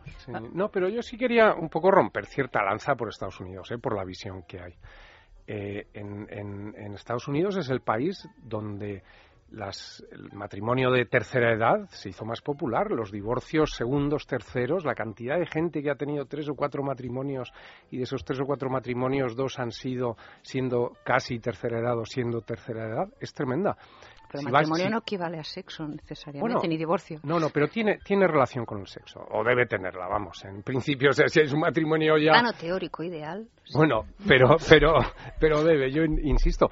O, por ejemplo, en Florida hay ciudades en las que están hechas para eh, hombres mayores y mujeres mayores y hay muchísimas actividades en estas ciudades que el fin es que liguen, que liguen.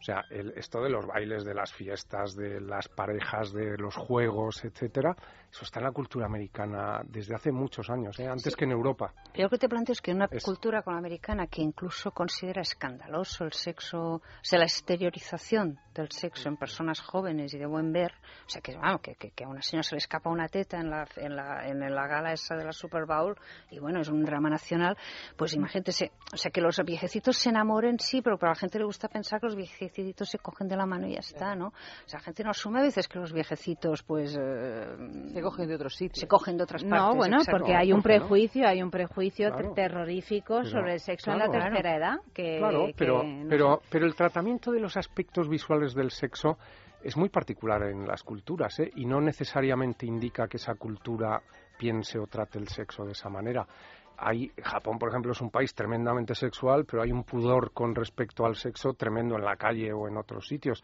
Y sin embargo, de noche es uno de los países más pervertidos que hay ya entrando en, en, en, lo que aquí llamaríamos desviaciones.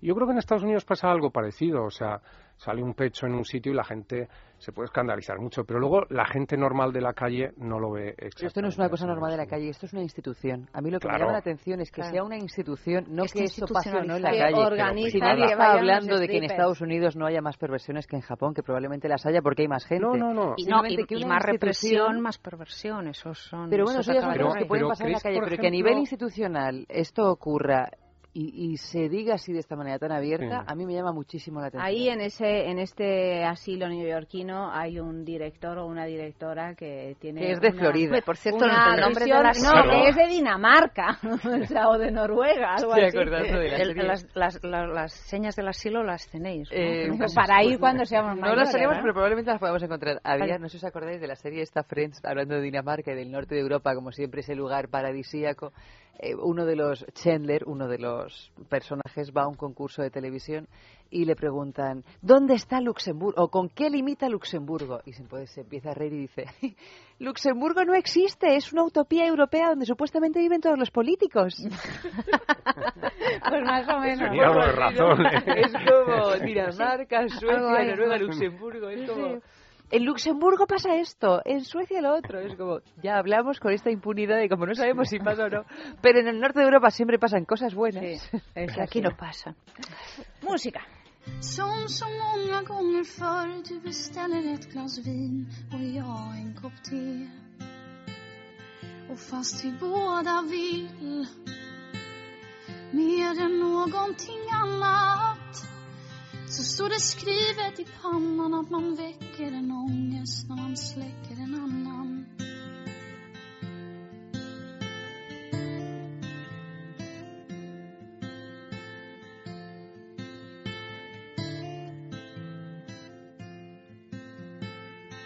Vi har blivit som dem.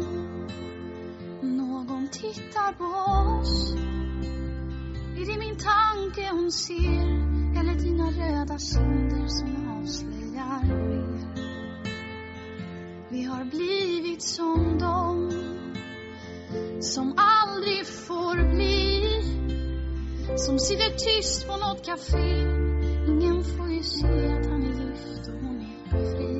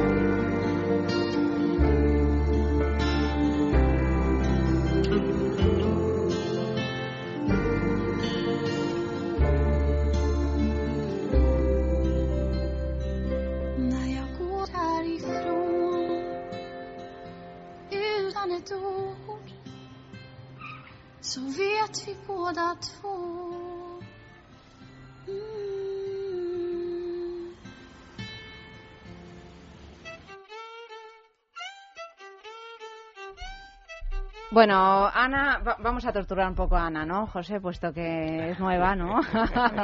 la novatada de... Atenta, ¿eh? Porque tenemos ahora un concurso.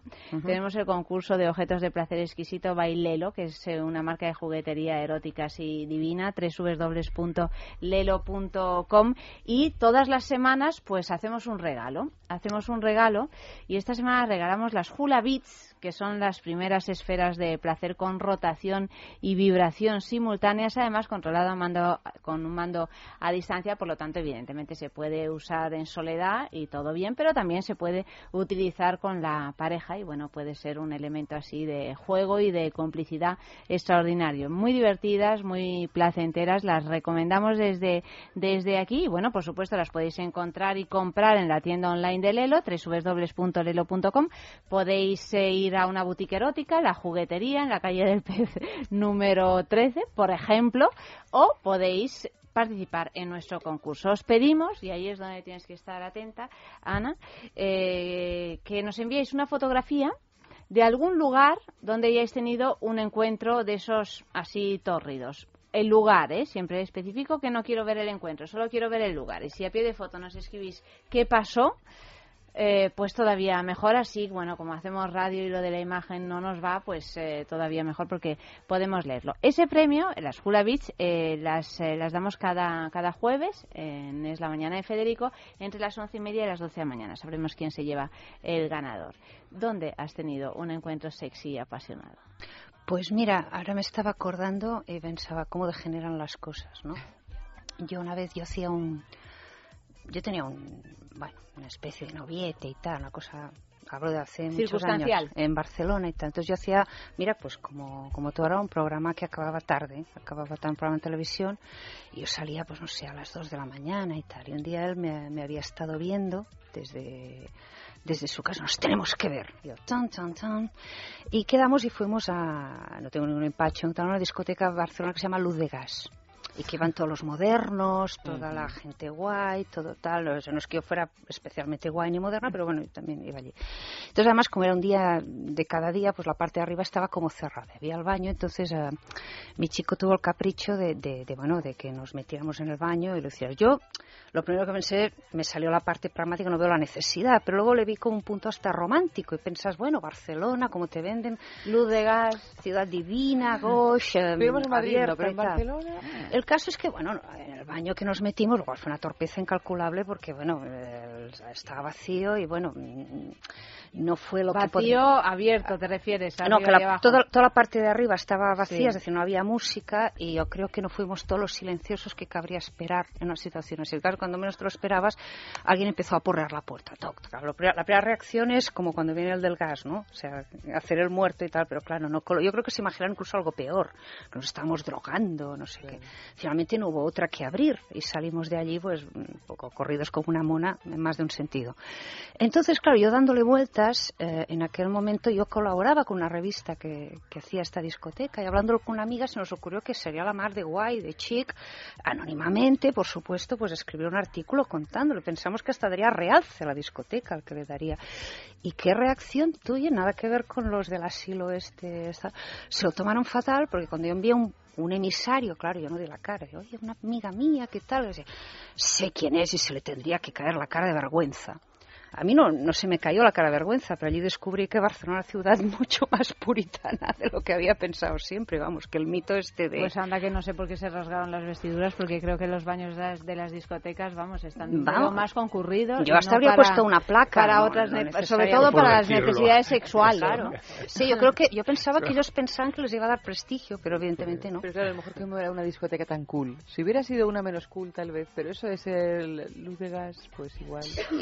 Bueno, bueno, pues enviad las fotografías a sexo arroba esradio.fm. Sexo arroba esradio.fm, que es nuestra dirección de correo electrónico. Segunda noticia de la noche.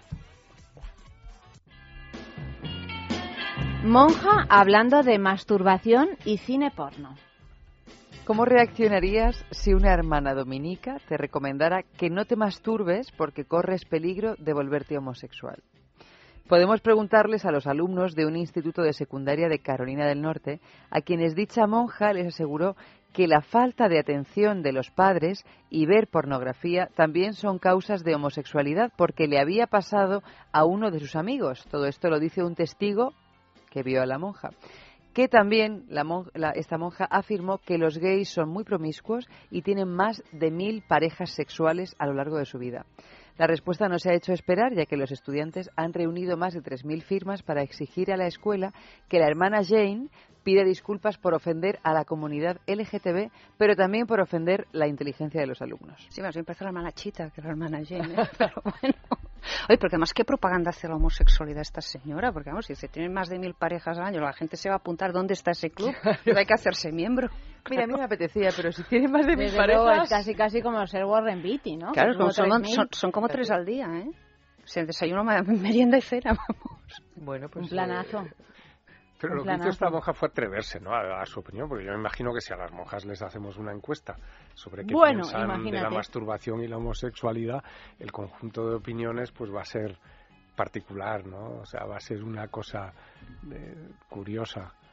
Ya, pues que es que me haces una encuesta de mí qué opino del fútbol, que no tengo ni idea. O sea, mejor me callo, ¿no? Pues Hombre, la monja igual se, mejor se calla. La, la, masturbación, a lo mejor saben algo. O sea, pero eso... yo creo Hombre, se supone que no.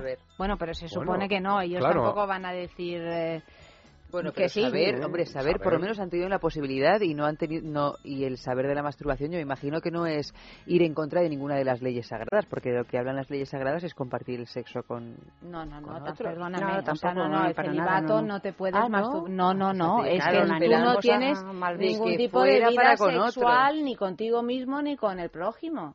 O sea, que es una ciencia de hecho, que si por la eso, tienes te la guardas para ti, claro. es en latín, eso no sé. De hecho, por eso siempre ha sido algo en lo que han incidido especialmente. En, pero yo pensaba en... que era algo porque la masturbación puede ser un principio, pero bueno, en cualquier caso, a mí lo que me sorprende es esta obsesión que tiene la religión con aunar homosexualidad y masturbación. Es como como algo... ¿Tú crees que hay una cosa yo, no lo entre había oído. y ¿Ah, no? homosexualidad? Uy, bueno, pues yo lo he oído desde hace muchísimo tiempo. Bueno, quizá Sí, sí. porque la, la, digo yo, porque la masturbación no tiene un fin reproductivo, obviamente, puesto que uno lo hace solo, y la vicio, homosexualidad, probablemente. claro, y, consideran la homosexualidad como algo vicioso, tanto cuanto la masturbación, Claro. porque es fin a sí mismo, ¿no? El Sí, sexo sí. que ahí se practica, digo yo, así Sí, pensando. como que el vicio llama al vicio, ¿no? Probablemente sí, pero vamos, yo eh, incluso he asistido en primera persona a, a momentos en los que se ha hecho público algo así, también. Mm. Como está... eh, El, el primer paso de una homosexualidad puede ser una, una masturbación compulsiva. Eso quizá es porque muchas veces, o a veces, la masturbación a ciertas edades puede ser colectiva. O, o es colectiva. por o sea, ejemplo, no, no, es, no es solo Es un sobre todo entre varones. claro, Estamos sí, hablando de homosexualidad Claro, claro. masculina, ¿eh? no femenina. Sobre Y- todo entre varones. Claro, y entonces esa, esa relación, el hecho de que sea un grupo, quizá puede llevar a, a esa asociación. ¿no? Sí, sí, nunca lo había pensado por eso, la verdad. Sí. Hombre, yo no sé, en mujeres es verdad que, que es menos. No, en mujeres, Eh, masturbaciones colectivas por lo general. Es raro, no sí, creo, o sea, ¿eh? no se To- suele- Bueno, no sé, vaya. Hombre, pero, pero- todo, se, todo se andará, pero Al en menos no es tan común, no es tan No. común, y mucho pero- menos pero- en la adolescencia. es una de las fantasías. mejor así de- con el mando a distancia ese que decías. Con las vamos. fulabis de Lelo, pero no. Una cosa ya es a posteriori como juego sexual, pero en la adolescencia, Claro. que es cuando se suelen realizar las masturbaciones, o en la posadolescencia así grupales. Entre chicos. Las chicas me parece que no. No sé, me digáis. No, pero a mí lo que me llama la atención también de lo que dice la monja es, es que lo dice en tono de amenaza. O sea, si te masturbas, puedes devenir eh, homosexual, Sí, lo cual es malísimo. Dices, bueno, Es malísimo porque tienes Es no. malísimo parejas porque sexuales. tienes mil parejas sexuales. Claro, Esto- claro. pero, pero esto es Yo es que estoy, estoy interesada ahora en el tema, ¿eh? O sea, lo no, que no. lo que demuestra Me temo que es, se refería a hombres, ¿eh? es la Ah. incultura sexual absoluta de la monja, una vez más. Pero lo que es curioso es la, re- la reacción de los estudiantes, o sea, que reúnen 3.000 firmas, ¿no? No sé. Hombre, es que esta mujer el- yo creo que era una profesora para, de... y, Mil para- de ellas para eran en- sus parejas en contra sexuales. de ella. O sea, eso me parece también curioso. Aquí yo creo que, no sé si en un colegio se reunirían Religioso. firmas para ir en contra de un cura o de una monja que les dijera algo parecido, lo dudo, ¿eh? No sé. No, aquí la ignorarían probablemente. Sí, No, pero, hombre, lo que pasa es que yo creo que es lo que decían aquí, que aparte del contenido, que estés más o menos, creo que se han sentido que les trataban un poco como lerdos, ¿no? O sea, porque vamos, o sea, discurso es pelín poco elaborado, ¿no? Sí, pero lo curioso es que lo digan, ¿no? O sea, que digan, bueno, vamos a recoger firmas y a decir que esta mujer nos trata así por esto, ¿no? Por decirnos Sí. esto. O sea, es una cosa... Se han movilizado. Sí, se ha movilizado. Bueno, los forma- homosexuales en general se movilizan por, por la cuenta que les trae mucho más que, que cualquier otro tipo de colectivo sexual, ¿no? Hombre, yo no lo sé cuántas veces esta mujer irá con sus doctrinas a hablar con los alumnos, pero era una de las profesoras, o sea que a lo mejor ya la primera vez no dices nada, pero ya la quinta vez dices, mira, hasta aquí. A ver, bajito que ves una clase con esta señora, vamos, eh, eh, porque ese es el- esos son los headlines, ¿no? Pero imagínate la letra Claro, claro. pequeña, lo que debía ser, bueno, vamos, vamos. Eso es de qué sería la clase, ¿no? Mm. Además, en que, que le soltaba Probablemente de matemáticas, por lo de las mil de parejas sexuales. Educación para la ciudadanía. Sí. Bueno, de ciencias naturales, ¿no? Pero Sí, bueno, de ciencias naturales, pero yo creo que mm, esto lo suelen meter, así como las monjitas, este tipo de monjitas suelen meter este tipo de mensajes de una manera pseudo subliminal. ¿A, vosotros estamos hablaron hablando de, la masturbación en el colegio? No, no, hombre, no. ¿Cómo nos van a hablar de la... Pero ahora tampoco hablan de la masturbación en el colegio. Mira, pero me refiero incluso día- de esta manera, o sea, A mí diciéndote, único- Estaba mi eh, hija... metiéndote Perdóname, miedo. pero es que no sabéis, porque no tenéis el- hijos adolescentes. O sea, yo tengo una hija de, de 14 años y el otro día estaba estudiando la reproducción. La reproducción.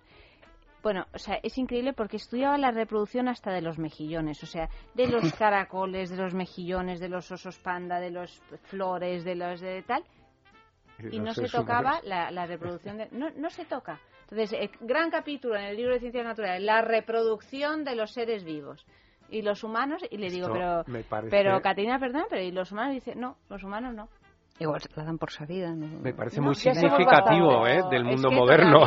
Me parece muy significativo. Todavía ahora el tema de la sexualidad en los colegios es una broma. Sí, sí, no, no, yo lo sé. Y en las familias también. Y en las familias ¿eh? también, por supuesto. Pero bueno, el colegio que se supone que debería de ir un poco por delante para dar un ejemplo. Y espérate, espérate, es que yo creo que esto no ha hecho más que empezar. Porque aquí nos parece que venimos como cuesta abajo en el laicismo y que hemos dejado atrás, no sé, la mala educación ver según Almodóvar, pero yo creo que va, va, a haber otra cuesta arriba en que va a haber cada vez más religión en las escuelas, pero más religiones distintas, o sea, no solo la cristiana. Sí, claro, por supuesto. Y cada vez habrá que lidiar con más sensibilidades encontradas y va a ser más problemático, creo yo, hablar de sexo sin pisar algún callo, algún algún problemilla. Es que cada vez que hablas de sexo pisas algún callo, ¿eh? no hay manera de que no sea así.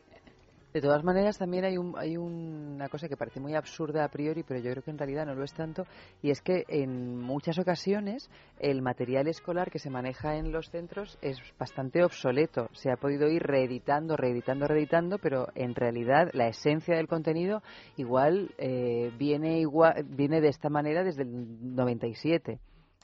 Bueno, pero sobre todo porque la chavalería está ahí al cabo de la calle, es que no tienen en cuenta pues que ellos ya tienen acceso a la información a través de internet que, que cuando le explican la reproducción de esta o sea tal y como estaba explicado en el, en el libro exactamente pero si tú eres un profesor que lo explicas tal y como viene en tu libro de texto básicamente das tres o cuatro pinceladas y lo que tienes que estudiar es lo que viene ahí pues si te vas a resumir no sé, a, lo que viene en el libro de texto. Bueno, lo, cierto es que para un profesor es mucho más fácil explicar la reproducción de la estrella de mar, del mejillón o del gusano que del ser humano, claro. Porque la estrella de mar le, quitas un, trozo de estrella y se, hace otra. y se hace otro, bueno. Claro, imagínate, si se piensan que nos quitan un brazo y aparece un niño.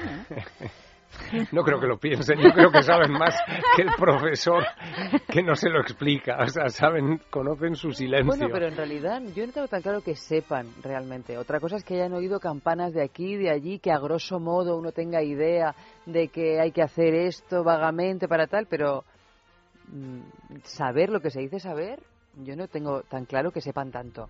Mm. Otra cosa es que tengan pinceladas. No, saben mal, saben mal. Claro. Mm. Yo creo que, Antes no sabían y ahora saben, mal. Claro, que es esta cosa siempre de confundir información con, con, con, formación, ¿no? O sea, tú puedes tener toda la información del mundo, pero yo qué sé de dónde viene esa información, quién te la ha dicho, en qué momento, cómo lo has ido tú ingiriendo.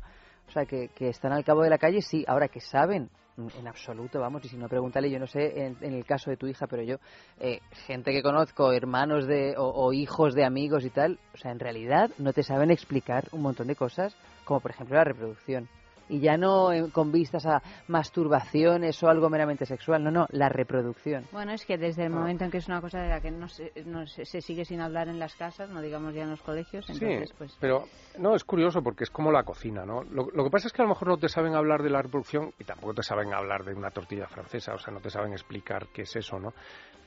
Eh, lo cierto es que hoy en día es mucho más fácil para un joven ver sexo que lo que era hace simplemente 15 o 20 años cuando lo que había eran o revistas o fotos, películas era dificilísimo, En, no había en, televisión era prácticamente imposible y, no había nada parecido a internet, pero es que hoy en día eso es facilísimo para cualquier joven. Que lo que entienda ya allí no lo sé, pero que hoy en día hay una accesibilidad tremenda y que es algo totalmente diferente yo creo que eso es obvio. Hombre, hay unos estudios que son curiosos ahora de la inseguridad que les, precisamente que les genera a los jóvenes tener ese acceso a Internet, por lo tanto, a las películas pornográficas y tal, y pensar que el sexo es eso.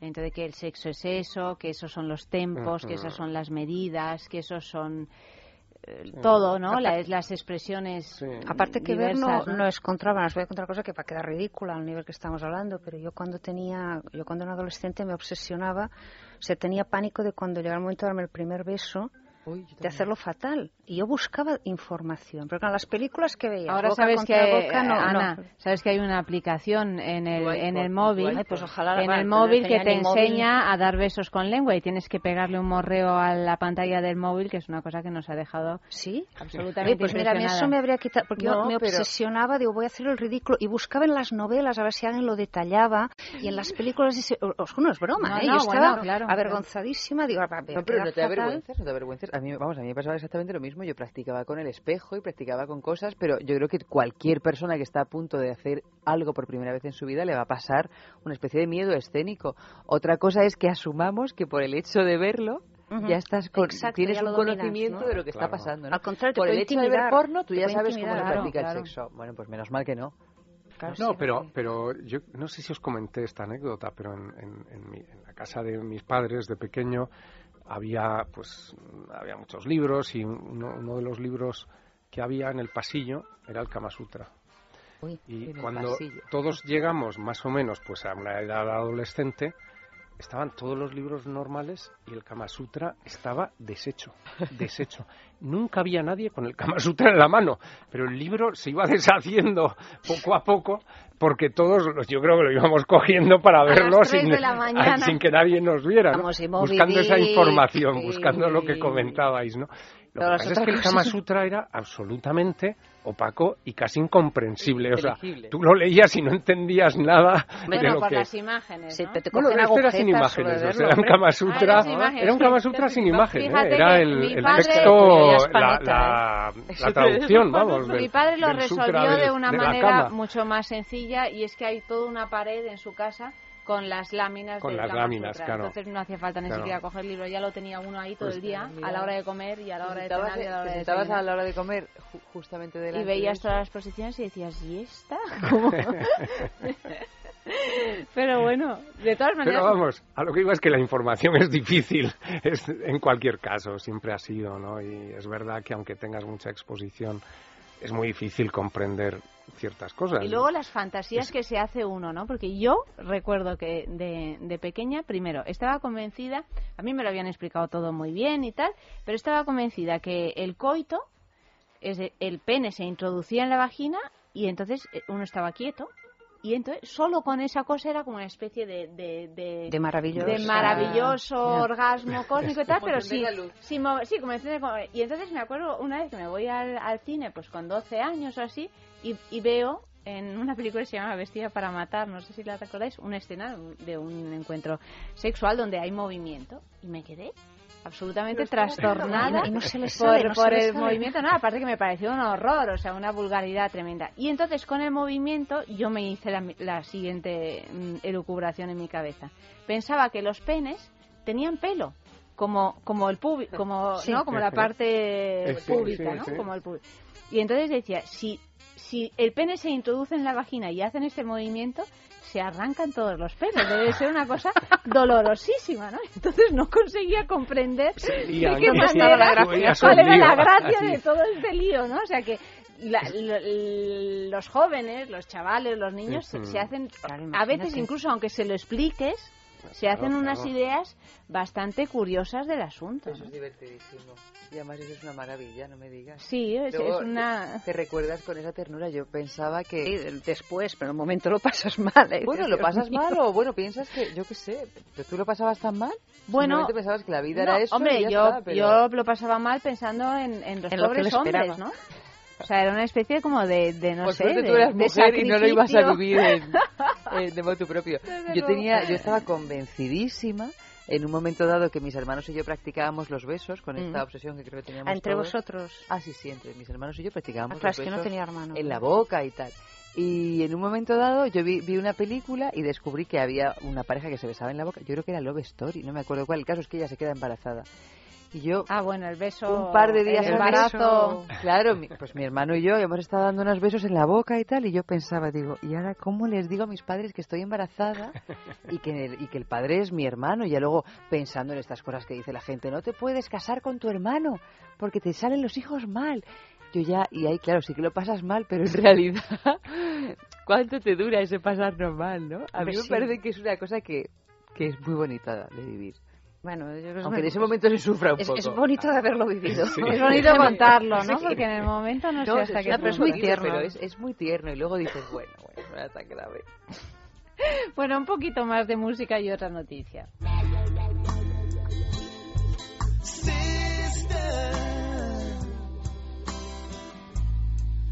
Did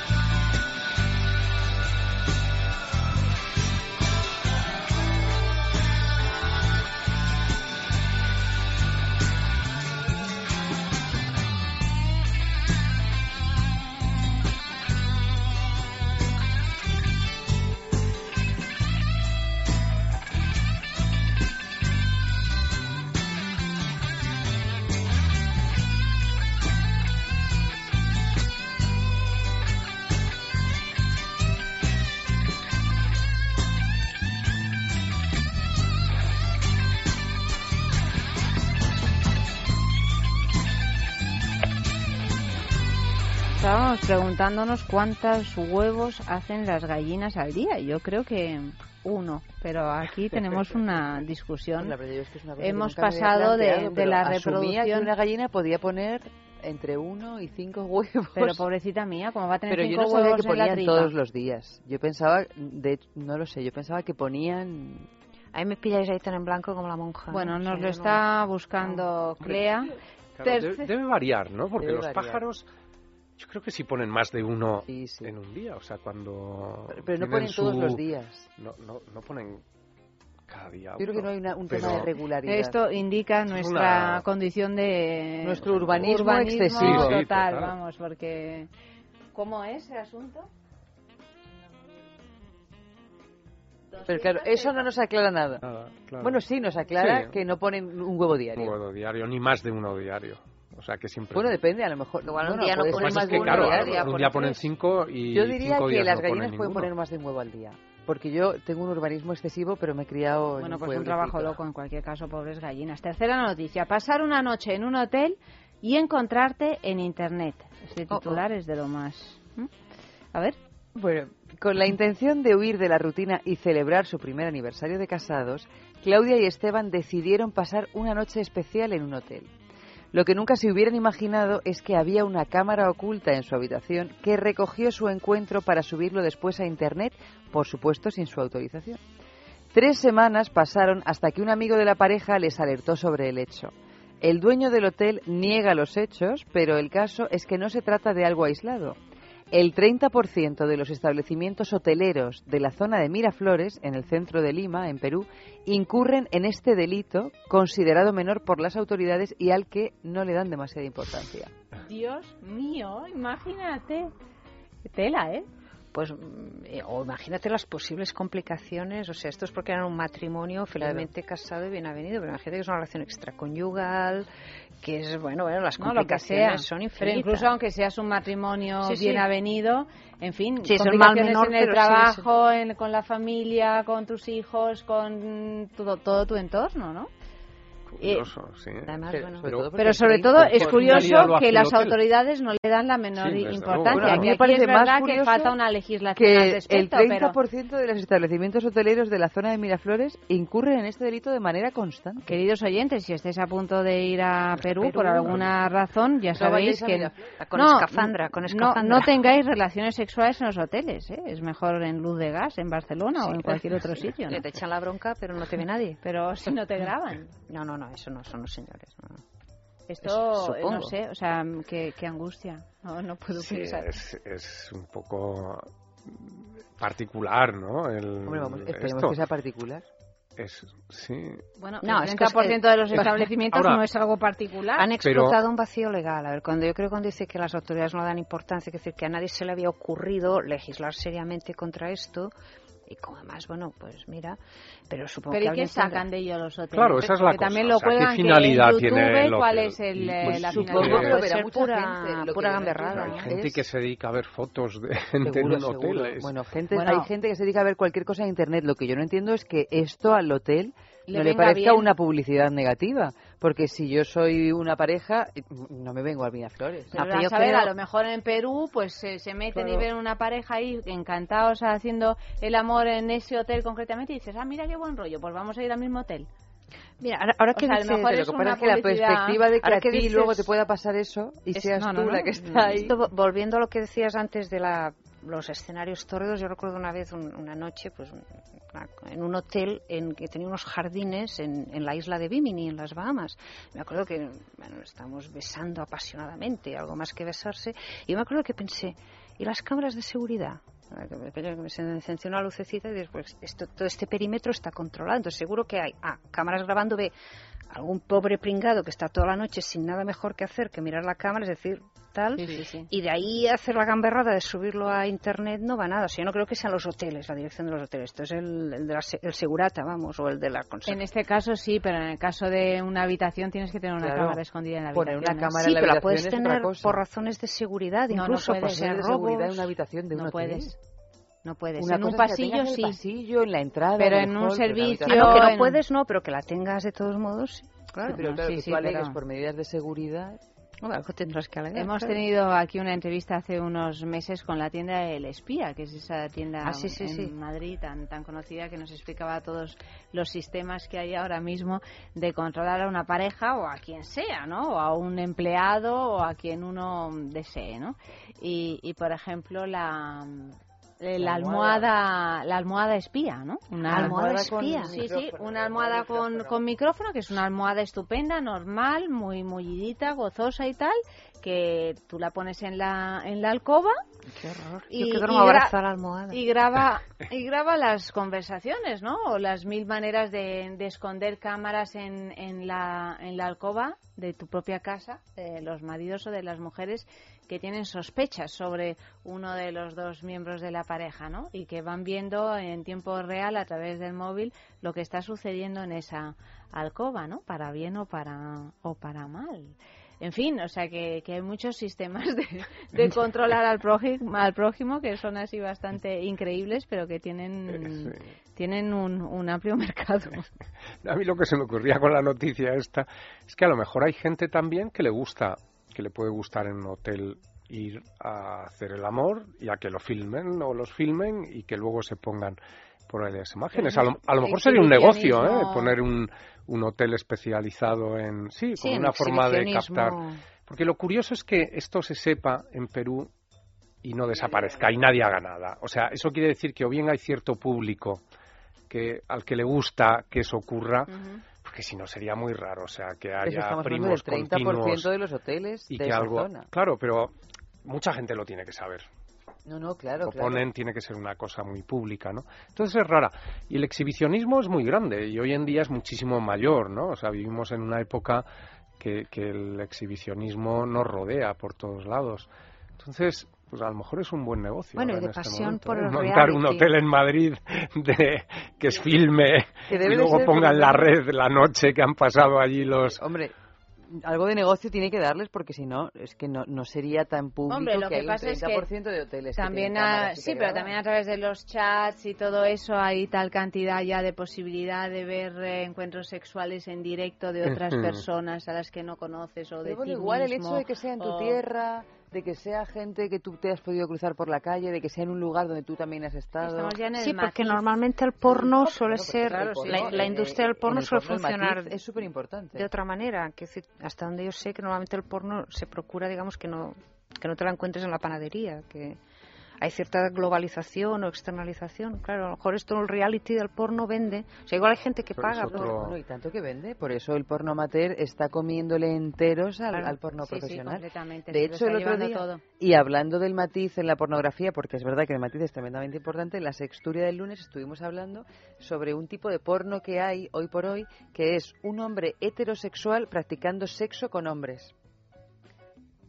Claro, yo decía, digo, pero ¿cuál es la diferencia entre un hombre heterosexual practicando sexo con hombres a a un hombre homosexual practicando sexo con hombres?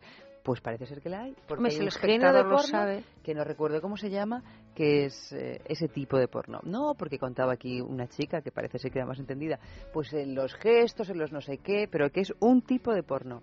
Hombre heterosexual practicando sexo con, con homosexual.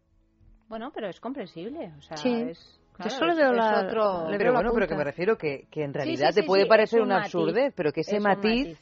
que haya gente que decida decantarse por ese porno y no por otro, porque no va a haber gente que se decante por el vídeo que se ha grabado en Miraflores y el que se ha grabado en Madrid no le interese nada. Porque, hombre, lo O que menos. Tú, lo que tú apuntas aquí es que, por ejemplo, si tú ves porno profesional, hombre, la idea que no tienen los profesionales del porno es que valen lo mismo para un barrido que un fregado, y digamos que pueden tendrán su especialización, pero qué tal. Claro, ver una, a una persona que no es un profesional y que además en un caso así igual mm, tú estás buscando síntomas de incomodidad, igual pues hombres que se ven, o sea, hombres heterosexuales, pero que ocasionalmente tienen alguna fantasía homo, pero que bueno, que, que sí, pero no, que la reprimo, que la exploro, claro, se pueden identificar mucho con y están ahí buscando a ver, a ver, a ver. Y- Claro, yo creo que la amateur te permite identificarte muchísimo más, ¿no? Es como una operación tiene- triunfo, pero así. Bueno, y a lo mejor a las mujeres también les puede excitar Sí, más en un momento dado un encuentro entre dos hombres en que, Mm. entre- que uno Claro. de ellos es Venga. heterosexual. En fin, bueno, Sí, sí. se le puede sacar punta al asunto. No, por supuesto. Sí, como casi todo en el Claro, sexo. claro, claro. Última canción de la noche. Come in.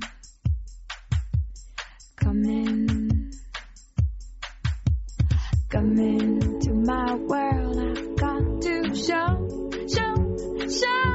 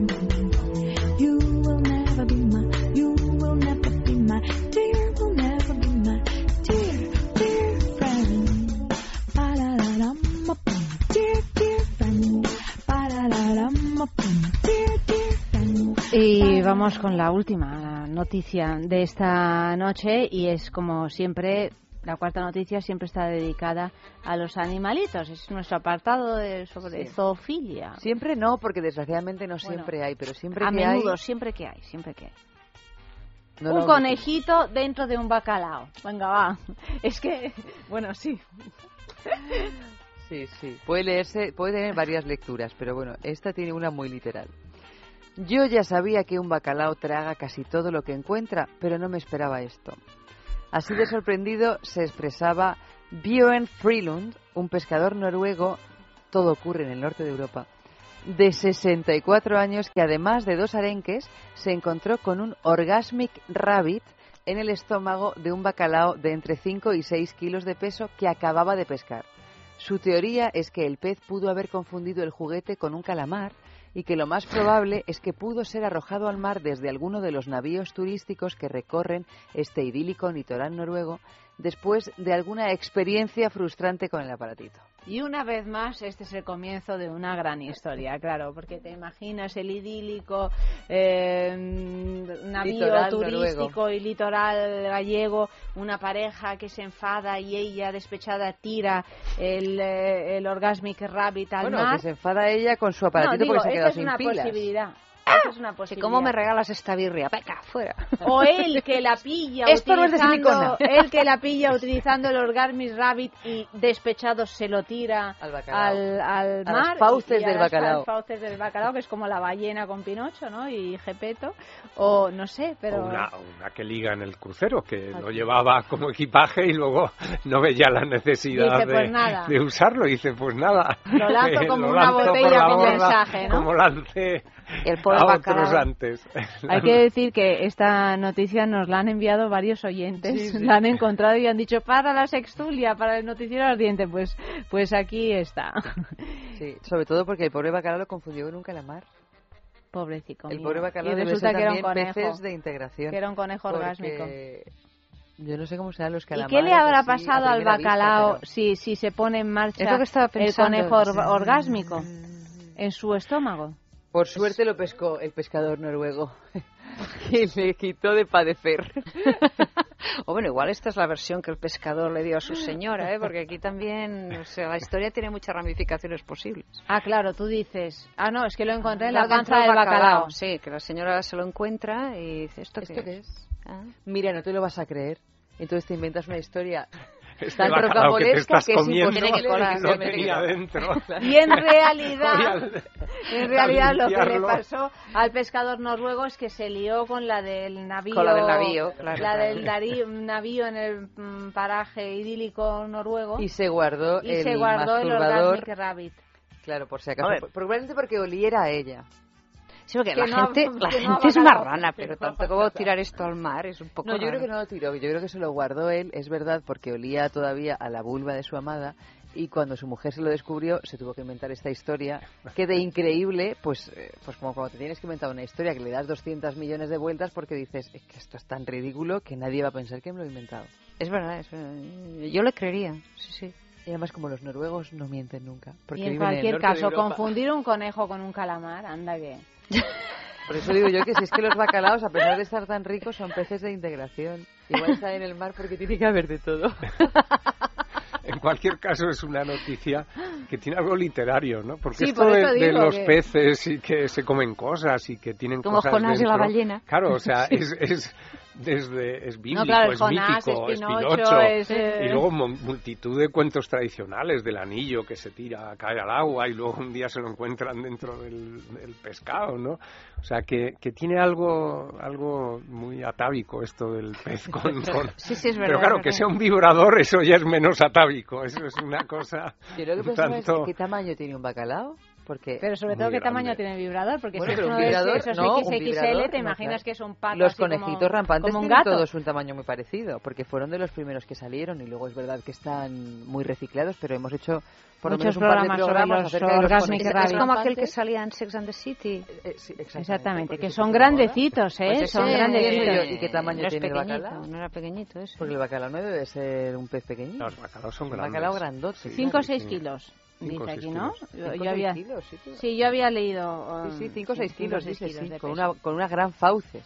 Porque si no tiene grandes fauces no le cabe. Y con amplias tragaderas. Sí. Y no muy buen sentido del gusto. A ver, yo cada vez que coma boquerones me los voy a, a, a investigar un a ver boquerón no se puede si tragar un Ahora, reality. te pregunto- Eso es lo que pasa, que aquí en España como comemos pescadito, el bacalao al boquerones, anchoas, allí hay poco, se puede encontrar poco, Poco, poca cosa, por suerte. Pero bueno. Bueno, señores, hasta aquí hemos llegado. Se nos ha acabado el tiempo, se acaba la sextulia siempre en un Nos vamos con este buen sabor de boca. con sabor Sobre todo el a- bacalao. a bacalao, que, que no a conejo, ¿no? Bueno, pues eh, Ana, muchísimas gracias A vosotros. por habernos acompañado esta esto, noche. sí. José, buenas noches. A ver si la Buenas semana noches. que viene más. Eva, buenas noches. Buenas noches. En producción ha estado Clea Ballesteros, Amalio Varela ha realizado el programa y ya sabéis que, bueno, no, mañana no, ¿no nos has puesto es nuestra viernes. canción? Sí. ¿Por qué no nos has puesto love. nuestra canción? Ahora. Ah, vale, vale. Bueno, pues ahora empieza nuestra canción de, de los jueves, porque los jueves a la, aquí está, porque los jueves a las 2, eh, 3 de la mañana, que es la hora que es ahora, ya está, ya estamos en fin de semana. O sea, lo del viernes ya no, ya estamos. O sea que disfrutad de este fin de semana, practicad sexo, quereros mucho y ya sabéis que el lunes a partir de las doce y media de la noche más sexo aquí mismo en el radio.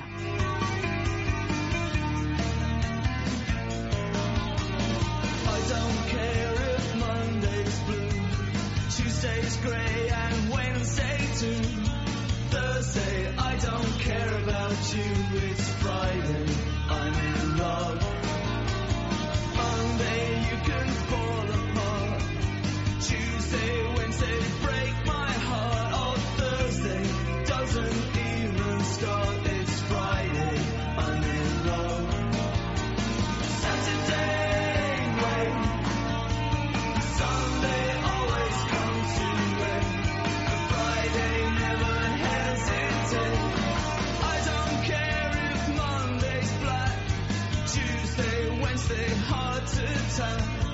Thursday never